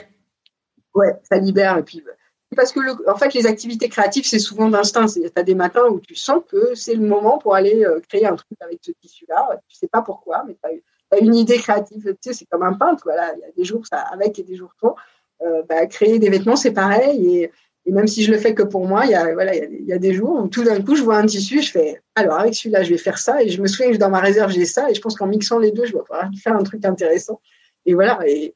Et donc cela, euh, il faut savoir pas passer à côté de, de ces instants de création-là et se dire que bah, la boîte continuera bien à tourner par ailleurs. C'est clair. Et tout à l'heure, tu nous disais que euh, tu avais une anecdote sur la théorie de la veste que tu voulais partager avec nous. Bah, c'était justement cet été-là où euh, je me suis obligée à postuler à ce, à ce boulot où il fallait répondre au téléphone et relancer les mauvais payeurs au téléphone où je m'étais dit déjà moi, euh, à titre perso, quand ils vont m'avoir au téléphone pour euh, postuler à ce job, ils vont bien voir que je suis tellement timide que ça va être compliqué. Et euh, bon après c'était un job étudiant, donc je pense qu'ils m'ont pris aussi pour ça. donc déjà ils m'ont pris et puis après je me suis dit mais au bout d'une semaine ils vont forcément me voyer bouler parce que et en fait non ça ça s'est bien passé. et puis bah, l'autre l'autre théorie c'est de se dire aussi quand j'ai voulu passer formatrice pro je me suis dit, euh, OK, mais euh, tu as, des heures de formation avec des attestations de formation comme le bras, il n'y a pas de problème, mais tu n'as quand même pas de diplôme. Donc, tu, tu vas aller déposer un dossier à la directe pour demander à être formatrice pro, euh, tu vas forcément te prendre une veste. Quoi. Et, et, et, ben non, ben non, parce qu'en fait, alors, ok, on a itéré, j'ai renvoyé des documents, enfin, ça a été un peu, un peu plus long que si j'avais eu un diplôme, on est bien d'accord. Mais j'ai fini par, voilà, j'ai fini par y arriver et je pense que personne ne remet euh, en cause le fait que, j'ai tout pour faire une très bonne formatrice pro. Je moi-même, j'en doutais pas, mais j'avais pas les papiers, tous ces trucs-là pour pouvoir en, justifier. Et donc, du coup, euh, comme quoi, faut, faut vraiment oser se dire, euh, je sens le truc, je pense que je peux y aller. Et, tu vois, et j'écoutais ce podcast l'autre jour, je me disais, j'anticipe peut-être ta question, c'est quoi la suite? J'ai recruté l'été dernier euh, une ancienne candidate d'un truc d'un euh, d'une émission de télé-réalité en couture qui s'appelait Cousuma à l'époque. Euh, quelques-uns ont peut-être connu, qui s'appelle Carmen. Coucou Carmen, si tu, nous suis. Et moi, je rêve de démocratiser la couture et qu'elle revienne un peu comme la pâtisserie tous les mercredis soirs à la télé, mais qu'on puisse en apprendre quelque chose. C'est-à-dire que l'émission Cousuma à l'époque, c'était terrible parce qu'en fait, tu regardais une heure de télé de, couture et t'apprenais rien. Donc pour moi, bah, c'est pas intéressant. Euh, par contre, je trouve, euh, mon mari fait de la pâtisserie et je trouve que bah, quand il quand il regarde le, le meilleur pâtissier, il apprend quand même des trucs. Bon, ok, c'est pas que ça, mais il apprend des trucs. Et moi, je rêve qu'on puisse avoir, euh, comme aux États-Unis, une émission, alors peut-être pas en prime time, mais un truc où on apprenne la couture, parce qu'il y, y, a quand même, moi, quand j'avais fait mon étude de marché, il y a quand même 25% des femmes qui cousent. 25% des femmes qui cousent. Ah, moi, je couds. elles ont le droit d'apprendre des trucs intéressants pour mieux coudre et pour, euh, s'améliorer. Quoi. Et pourquoi on n'en ferait pas une émission de télé Donc euh, voilà, si quelqu'un écoute ce podcast et a envie de lancer une émission de télé, je suis partante. Et je trouve que ce serait vraiment chouette qu'on puisse euh, voilà, démocratiser à ce point-là. Et, je pense qu'il y a, voilà, il y a, il y a, un truc à faire. Et là, je, suis en train de me prendre une veste, hein, parce que quand je lance ça, je suis sûre que ça va. Ah, mais il faut pâter. Euh, c'est ce qu'on disait l'autre jour euh, dans dans l'émission avec Annabelle Robert. En gros, elle m'a lancé une sorte de défi sur. Elle m'a dit, bah, euh, essaie de faire en sorte d'être dans le L. J'ai écoute, bah, j'y suis déjà, donc donc je vais essayer une télé. Et entre temps, bon, bah, mon livre Et si je changeais de métier est sorti, et donc j'ai envoyé plein de mails sur LinkedIn à des à des journalistes, et et je vais faire ma première télé en direct dans deux donc, euh, comme quoi, il faut tenter, hein, il faut tenter. Ah, c'est super. Je suis contente pour toi. C'est sympa. Donc ouais, tout, en fait, rien n'est impossible. Et puis au pire, euh, ce qu'on dit, hein, au pire quoi, au pire, on te répond pas. Euh, il y a des gens, j'en ai, j'en ai contacté plein, des gens, des journalistes télé. Il y en a, il y en a une qui m'a même pas répondu, je crois, qui a, transféré à quelqu'un d'autre de la prod. Mais mais voilà, façon, il faut il faut essayer. Et puis, si en effet, on sait jamais, hein, peut-être que ça donnera une idée à quelqu'un qui nous écoute. Écoute, peut-être demain, enfin demain euh, quand on publiera, peut-être dans un an, mais euh, la vie, euh, la vie, la vie est faite d'opportunités. Quand on, on, fait des choix, on dit qu'on a des renoncements. C'est quoi tes renoncements à toi? C'est quoi mes renoncements eh, bien, je alors, je sais pas si, sais pas si c'est un renoncement, mais dans toute ma carrière, j'ai quand même euh, eu régulièrement des équipes avec moi euh, que j'ai aidé à grandir. Et euh, du coup, là, j'ai fait le choix d'être solo entrepreneur. Alors, ça durera peut-être pas, mais pour le moment, c'est le cas. Et donc, du coup, d'être toute seule. Et du coup, bah, quand tu es toute seule, quand tu te retournes et que tu as un truc pénible à faire, bah, c'est quand même à toi de C'est pour toi. donc, il y a, ce petit côté renoncement des grands groupes et de cette, et de cette de ce confort des grands groupes. Euh, mais il y avait tellement de côtés négatifs à côté que, si tu veux, euh, voilà, le côté renoncement là. Après, le reste, euh, en fait, ce qui est juste dingue, c'est que tout ce que j'ai fait pendant 15 ou 18 ans, tout ce que j'ai appris me sert tous les jours. Et ça, les gens, ils ne croient pas. Mais c'est dingue. Euh, parce que euh, mon métier d'aujourd'hui, c'est chef de projet quand il faut monter une nouvelle formation, c'est euh, négociatrice quand il faut négocier un nouveau contrat de partenariat.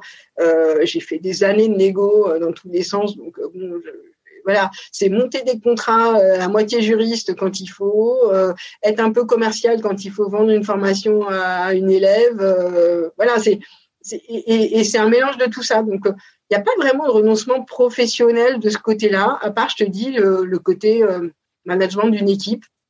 Mais comme euh, moi je l'ai vécu dans les grands groupes où en fait on te fourgue une équipe que tu n'as pas choisie, euh, qui n'est pas forcément adaptée au poste qu'il y a, enfin, au job qu'il y a à faire, j'en gardais pas forcément un souvenir ému, on va dire, à part certaines personnes qui étaient vraiment chouettes. Hein les salue du reste, mais elles se reconnaîtront. Mais c'est vrai que j'ai eu aussi euh, voilà quelques personnes qui étaient difficiles à gérer parce que voilà c'était à mon sens pas les bonnes personnes pour les bons postes, mais on te les fourgue donc tu dois les gérer quand même.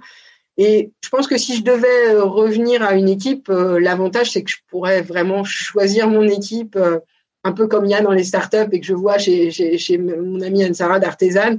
Oui, bah forcément tu, tu, tu prends les bonnes personnes pour le bon poste et, et tu et du coup, ça se passe bien. C'est quoi la plus grande difficulté que tu as eu à traverser du coup euh, durant toutes ces dernières années euh? Euh, le, regard des autres, là dans le changement.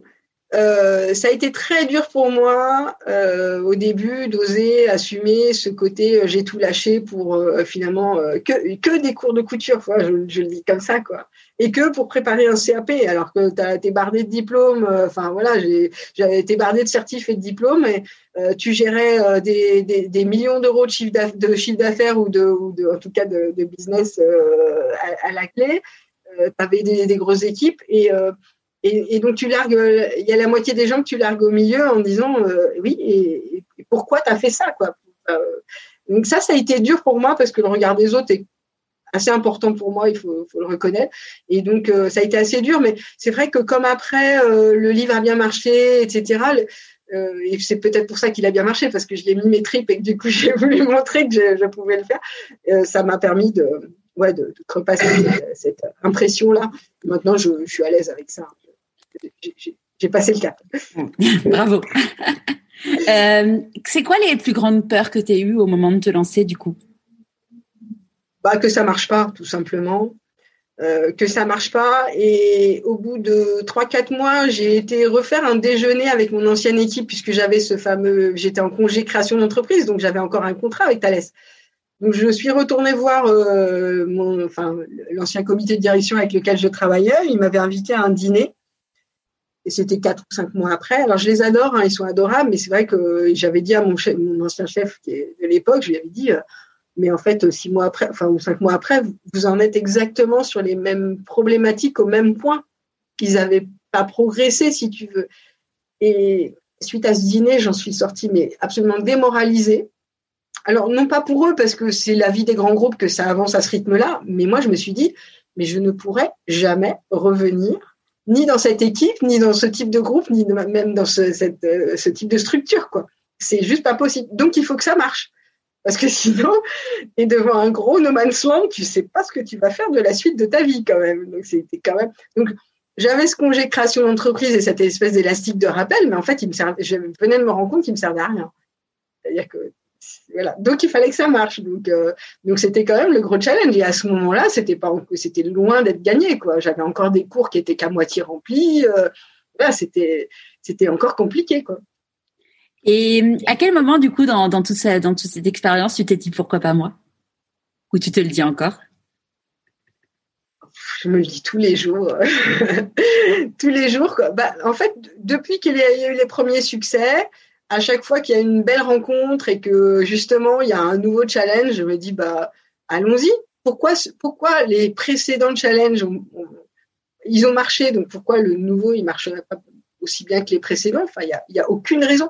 C'est-à-dire que je suis passée d'une étape à me dire euh, mais pourquoi ça marcherait à maintenant c'est pourquoi ça marcherait pas en fait, tu vois, c'est c'est ce, le cerveau euh, euh changer le, ouais, les, les, paramétrages de son cerveau. Ouais. Alors après, il y a, tout ne marche pas. Hein. On se prend des on se prend des râteaux, c'est clair. Euh, mais en fait, j'ai j'ai cette espèce de pris cette espèce d'habitude d'avoir toujours non pas qu'un seul chemin de tracé. Et je me souviens au début, je racontais à un, copain qui était qui me coachait un peu dans la création d'entreprise euh, j'ai dit mais c'est terrible parce que dans ma tête j'ai pas un chemin, j'ai une étoile. C'est-à-dire que j'ai 25 chemins autour de moi là et en fait je savais pas lequel sélectionner. Et, mais je pense qu'en fait c'est une vraie force de travailler comme ça et si je peux conseiller vraiment à des chefs d'entreprise de travailler comme ça, c'est vraiment ça. C'est ayez toujours une étoile autour de vous de chemins possibles parce que comme ça s'il y a un plan A qui tombe, vous avez toujours un plan B, un plan C, un plan D et puis il y en a toujours un qui marchera quoi. Et en fait, alors c'est assez fatigant parce que du coup toute la journée il faut balayer tous ces chemins pour être sûr qu'ils avancent. Euh, et en sélectionner quand même un euh, de préférence. Mais par contre, euh, du coup, on n'est jamais déçu parce qu'en fait, il y en a toujours un qui avance. Quoi. Après, tu vois, Charlotte, dont je te parlais tout à l'heure, elle, elle disait que son conseil, c'était justement de pas s'éparpiller parce que parce qu'en fait, en s'éparpillant, tu mets forcément, tu, tu tu mets, tu dis, enfin, tu as beaucoup plus d'énergie qui est perdue entre guillemets et, euh, du coup tu, tu avances moins vite.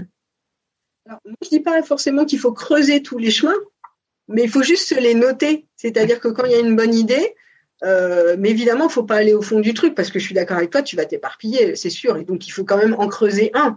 Mais euh, mais avoir toujours un plan B, un plan C, c'est quand même, c'est une espèce, c'est l'espèce de sécurité du cerveau qui se dit, si jamais le marche pas, je sais quand même que je peux faire de, de ma vie. Ouais, c'est noté, c'est noté toutes ces. On en avait parlé avec euh, Émilie Martinet euh, et qui que je suis en fait, qui était euh, qui était euh, commerciale. Après, elle a fait du marketing et maintenant elle est, elle a fait une formation pour être euh, architecte décoratrice d'intérieur.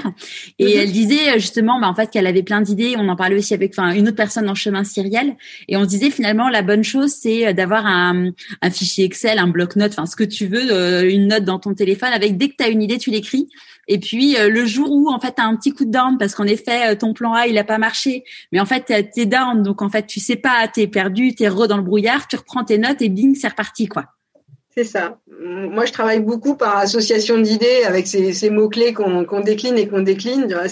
C'était assez rigolo parce que le nom rêve à soi, je l'ai trouvé comme ça. C'est-à-dire j'ai pris tous les mots-clés qui me plaisaient et je les ai associés. Puis à, un moment donné, je me suis dit, euh, non mais c'est ce nom-là, c'est forcément celui-là.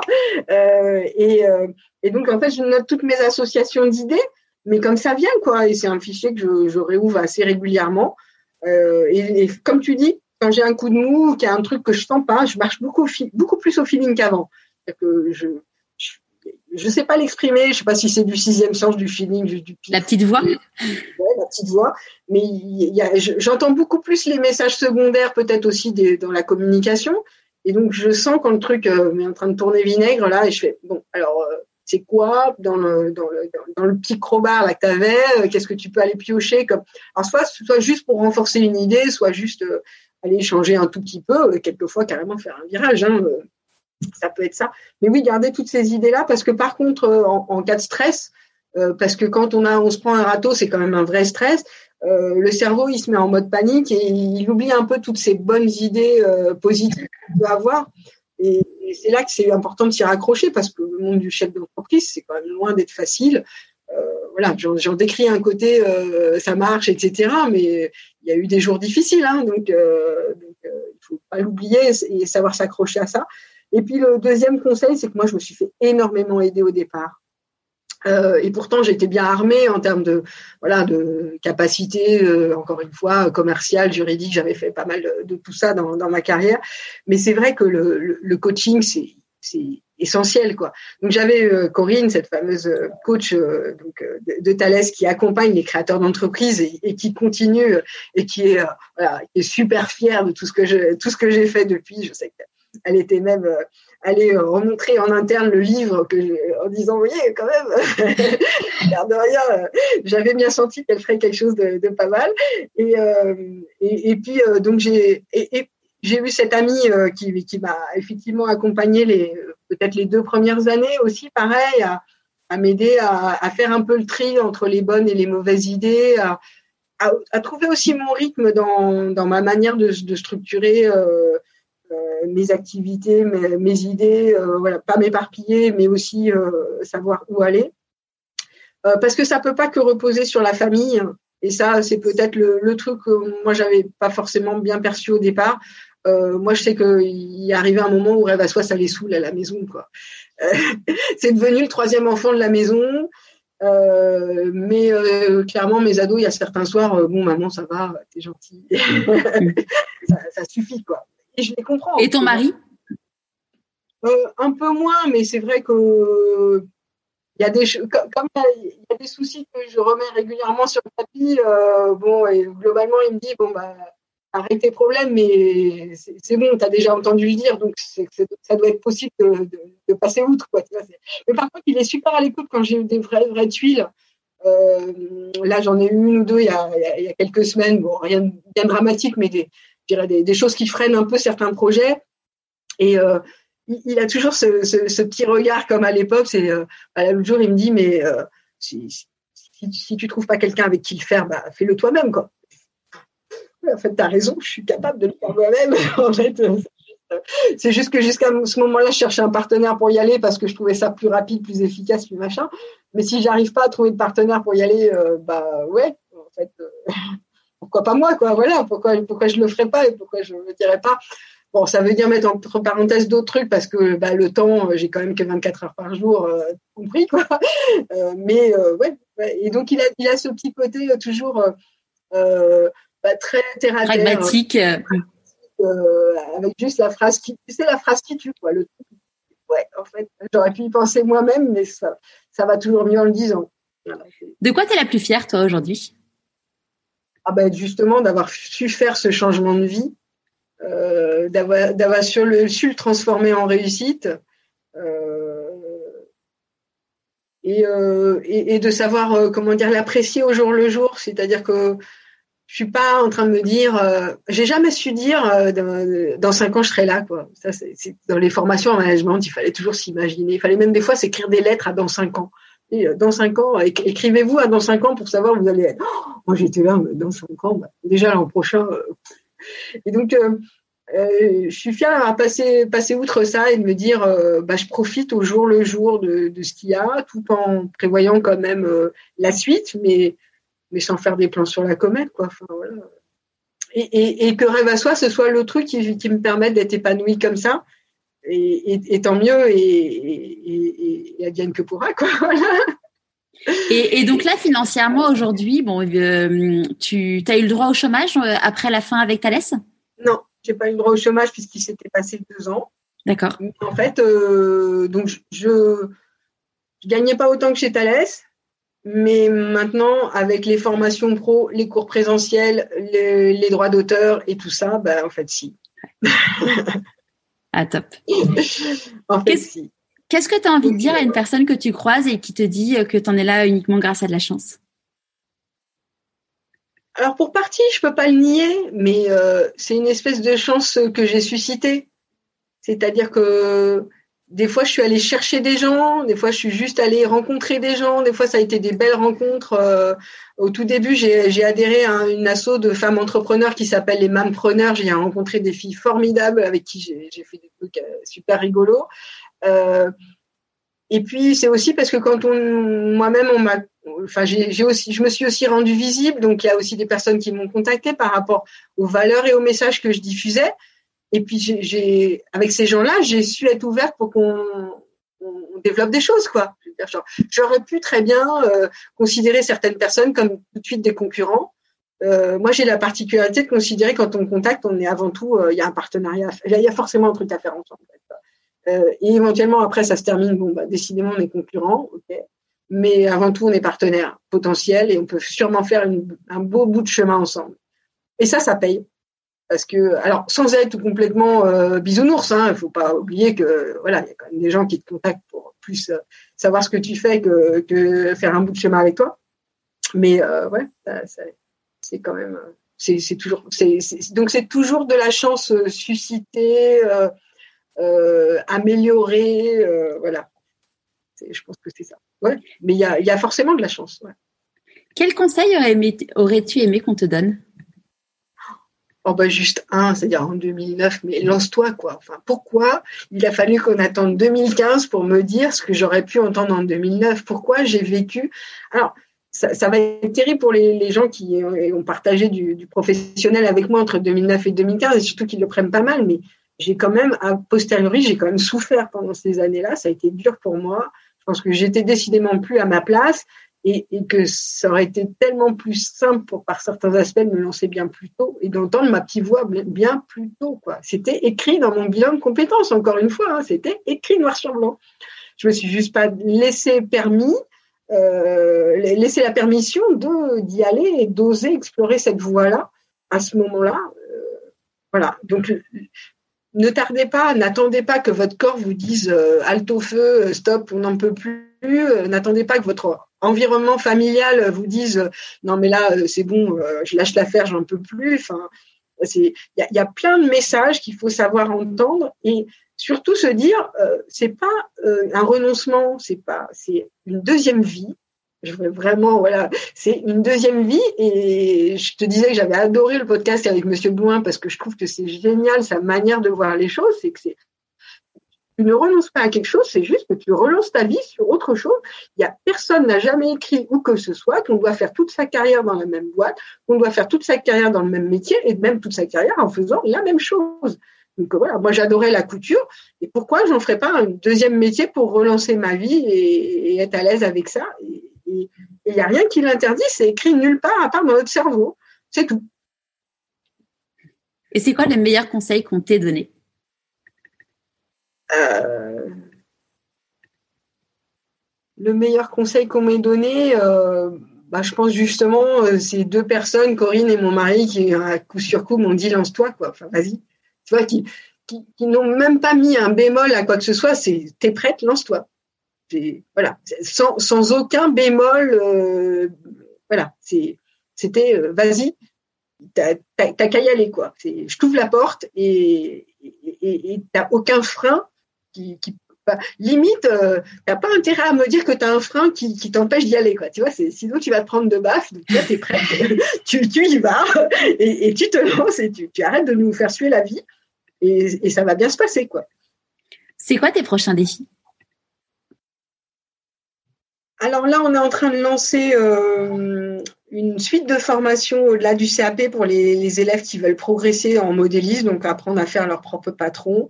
Euh, je prends toujours l'exemple de la cuisine parce que ça parle mieux aux gens de la cuisine. C'est en fait en, cuisine, on apprend déjà à appliquer les recettes euh, des bouquins et des maîtres, et ensuite on apprend à créer ses propres recettes. voilà. Ben, en, couture, c'est pareil. On apprend déjà à, faire les vêtements tels qu'ils sont dans les patrons du commerce, etc. Et puis après, il y a vraiment le côté libération de la créativité qui est de pouvoir faire ses propres patrons. Tu prends une photo euh, d'un vieux truc dans, un, dans une friperie ou dans un super grand défilé de mode de Chanel ou Dior et tu fais, je veux le même, sur mesure, à mes mesures, à moi, et que ce soit. Mais sauf que je veux celui-là avec ce petit bout de truc-là, avec ce col-là et ce machin-là. Et je vais être capable de faire ça et de me faire le, patron de ça, alors euh, soit à plat en papier, soit sur mannequin. Et donc, euh, bah ça, c'est en cours. On même, on a même commencé un peu à faire du teasing dessus. Euh, ça, serait du coup en, en, termes, ça serait quoi? Ça serait euh, de, des cours vidéo présentiels, un Alors, livre? on reste sur de la formation à distance parce que pour nous c'est important. On reste sur de la formation professionnelle parce que pour nous c'est aussi important de pouvoir aider toutes ces personnes à valoriser ce savoir-faire et qu'encore une fois en France malheureusement ça passe par les diplômes. Euh, enfin, je dis malheureusement parce que je trouve qu'il y a tellement d'acquis à avoir sur le terrain que bon, mais c'est comme ça que ça fonctionne en France. Euh, et euh, malgré tout avec du présentiel parce qu'on reste conscient qu'il y a quand même de la limite au distanciel et que voilà, ça fait un an et demi qu'on travaille comme ça, mais qu'on voit qu'il y a, des choses qui nécessitent quand même de se voir et de partager. Euh, et puis après, bah, je dirais que on reste sur des, des, beaux projets de livres. Euh, là, avec Erol, j'en ai déjà deux euh, en projet. Donc, vois, on continue. Euh, et puis je te dis, cette, idée d'émission télé me, me, trotte depuis quelques temps. En fait, je rêve de pouvoir démocratiser la couture encore au-delà. Donc j'ai cette idée d'émission télé, puis j'ai un, doux rêve qui aboutira peut-être jamais, mais je lance le pavé dans la mare. Il existe une, une revue américaine de couture, euh, mais de super bon niveau, qui s'appelle Shreds, donc, euh, comme des, des, aiguillets de fil, et qui a un niveau mais génial, qui fait intervenir des experts, euh, et ça sort une fois par mois, et qui vraiment, euh, tu, tu veux, élève la créativité à un point que, voilà, moi je me régale avec cette revue, et je rêve d'en faire une édition française, c'est-à-dire de, génial. toucher un public français avec ça. Euh, et, et en, voilà, continuer à essaimer la passion euh, plus largement euh, et, et, de voilà que tout le monde puisse. Enfin, pour moi, tout le monde peut, peut se coudre ses vêtements et se faire des trucs géniaux et il n'y a, a, aucune limite à ça. Il n'y a pas de raison. Génial. Euh, à qui as-tu envie de dire merci et pourquoi avant qu'on se quitte euh, bah, Surtout à mon mari, parce que c'est vrai que ce, jour-là, euh, tu vois, ça, lève les, carrément les larmes tout de suite. Non, c'est pas ce, jour-là, s'il m'avait pas dit, vas-y, lance-toi, bah, j'y serais pas allée, quoi. Donc, c'est fou, hein, tu vois, cinq ans après, hop, ça y est, t'es es déjà en train de pleurer. Mais bah, bah, merci. Et puis, euh, non, après, euh, bah, merci à tous ces, toutes ces belles personnes qui m'ont partagé ce chemin-là, qui, euh, l'équipe artisane qui est super, l'équipe Erol, pareil. Enfin, tous ces gens-là, ils, ils, m'ont contacté, ils me connaissaient pas, on a fait, on a fait des super projets ensemble et maintenant c'est, voilà, c'est des amis. Et puis surtout, merci à toutes mes élèves parce qu'à chaque cours que je donne en, alors, en présentiel, c'est, euh, des vrais moments de partage. Enfin, c'est, des moments où moi, encore une fois, même cinq ans après, je rentre dans un cours avec un niveau d'énergie, je sors d'un cours, j'ai, ok, je suis fatiguée, mais, mais elles m'ont boosté dans, dans leur créativité, dans leurs projets, dans les échanges qu'on a. Enfin, voilà, je, à chaque cours, je sens que je suis faite pour ça. Tu vois, il y y a, un côté, je me dis, mais voilà, comment j'ai pu passer à côté de ça? Parce que ça, vraiment, c'est, ma passion. Quoi. J'en, sors boostée. Et je pense que les personnes, on partage, quoi. Ça, Et moi, je voulais te remercier parce que quand tu m'as, attends, il y a un, Attends, si tu il y a un écho. Non, c'est bon, ça disparaît. Euh, je voulais te remercier parce que quand tu m'as contacté euh, par email, tu me disais que tu avais, euh, je, je, te cite, il m'a fallu cinq ans pour réussir à avouer mon histoire avec le entre guillemets le, le, le avouer. Et, euh, et tu me disais dans ton mail que si tu m'avais contacté, c'était pour euh, justement aider bah, toutes les personnes qui euh, passaient par les étapes par lesquelles tu es passé et que euh, et que tu t'étais senti super seule et que euh, ce type de message ça faisait du bien. Donc merci d'avoir partagé avec nous ton histoire pour pour aider justement bah, toutes ces personnes qui se posent des questions et qui qui, ont, qui sont encore dans la zone de peur mais qui ce qu'on va leur dire c'est que derrière la zone de peur il y a des très très belles choses qui se passent. Merci à toi parce que c'est vrai que je suis tombée euh sur toi un peu par hasard, on va le dire, euh, parce que tu, tu, vas faire une intervention au, au club. C'était la semaine dernière, voilà. Pardon. Et c'est vrai que ça, ça euh, donc euh, au, au, club des, des, des femmes Supélec, euh, diplômées Supélec, euh, enfin Centrale Supélec maintenant, parce que la petite histoire, c'est qu'en plus l'école de Supélec a, a, fusionné avec Centrale depuis. Hein, il, y a, il y a quand même un truc assez rigolo. Et, et, et c'est vrai que à l'époque j'aurais eu euh, plus de plus de voilà d'exemples de, de, belles réussites de ce type-là et je crois que c'est ce que tu essayes de, de mettre en avant et puis et puis même euh, d'exemples de, de messages comme quoi c'était pas anormal c'était c'était même possible c'était même tout à fait euh, classique et, et, et, même t'es pas un ovni. Enfin voilà. Moi je me souviens monsieur Bouin disant ok on appelle ça la crise de la quarantaine mais c'est juste parce que ça vient après 20 ans de carrière et que c'est normal qu'au bout de 20 ans on s'essouffle mais moi, qu'est-ce que j'ai entendu euh, Oui, euh, Christine, tu nous fais ta crise de la quarantaine. Ben non, en fait, j'avais pas cette impression-là. Et, mais sauf que à l'époque, c'est quand même des messages euh, toxiques que j'ai que j'ai entendus et qui ça a été difficile quand même de me séparer d'une partie de ces gens-là parce que je me disais non mais on peut pas continuer à entendre ce genre de messages parce que sinon toute la journée ça va te freiner quoi. Donc euh, j'en avais beaucoup entendu avant de me lancer et je pense que c'était c'était intéressant de voilà de ça aurait été intéressant d'avoir ce, ce, ce, genre de, de message euh, un peu, tu vois, toutes les semaines, cet épisode qui te dit, allez, vas-y, tu peux y aller, c'est bon. Ça va bien et, se passer. Et ça, j'ai pas eu, et, c'est vrai quand j'ai quand j'ai découvert ton, ton, podcast, je me suis dit, mais waouh, c'est trop chouette d'avoir ces messages-là les semaines, ça, donne la pêche, quoi. Merci beaucoup. Je mettrai, euh, je mettrai le lien euh, vers ton site, vers ton livre euh, dans, dans le billet de blog sur pourquoi pas moi.co. Comme ça, si des personnes ont envie de découvrir plus ton univers, ils auront tous les liens de, de rêve à soi. bah écoute, et puis nous on partagera les podcasts et tu sais que j'en partage un certain nombre. En général, c'est mon, mon post Facebook du week-end. C'est si j'ai aimé le podcast de la semaine, je, le repartage parce que j'ai beaucoup d'élèves qui se posent ce genre de questions de manière globale et, et je sais qu'il y a quelques-unes qui m'ont dit Ah, mais j'ai découvert grâce à toi et ça, ça fait du bien. Ah, bah génial. Merci beaucoup, Christine. J'espère que ce nouvel épisode vous aura plu. J'ai une très bonne nouvelle. Pour gagner trois exemplaires du livre de Christine, rendez-vous sur Instagram avec le compte pourquoi pas moi.co. Autre bonne nouvelle, qui est sortie officiellement hier, Christine sort un nouveau livre, toujours chez Erol, qui s'appelle Mes techniques de couture pour que plus rien ne vous arrête. Il paraîtra fin septembre. C'est une nouvelle Bible pour toutes les couturières sous forme de questions-réponses classées par grandes thématiques. Les choix du tissu, la préparation du patron. J'ai eu la chance de recevoir le livre Passez votre CAP couture de Christine et je peux vous dire que ça m'a donné envie de ressortir ma machine à coudre. Allez, je vous dis à jeudi prochain dans un nouvel épisode de Pourquoi pas moi?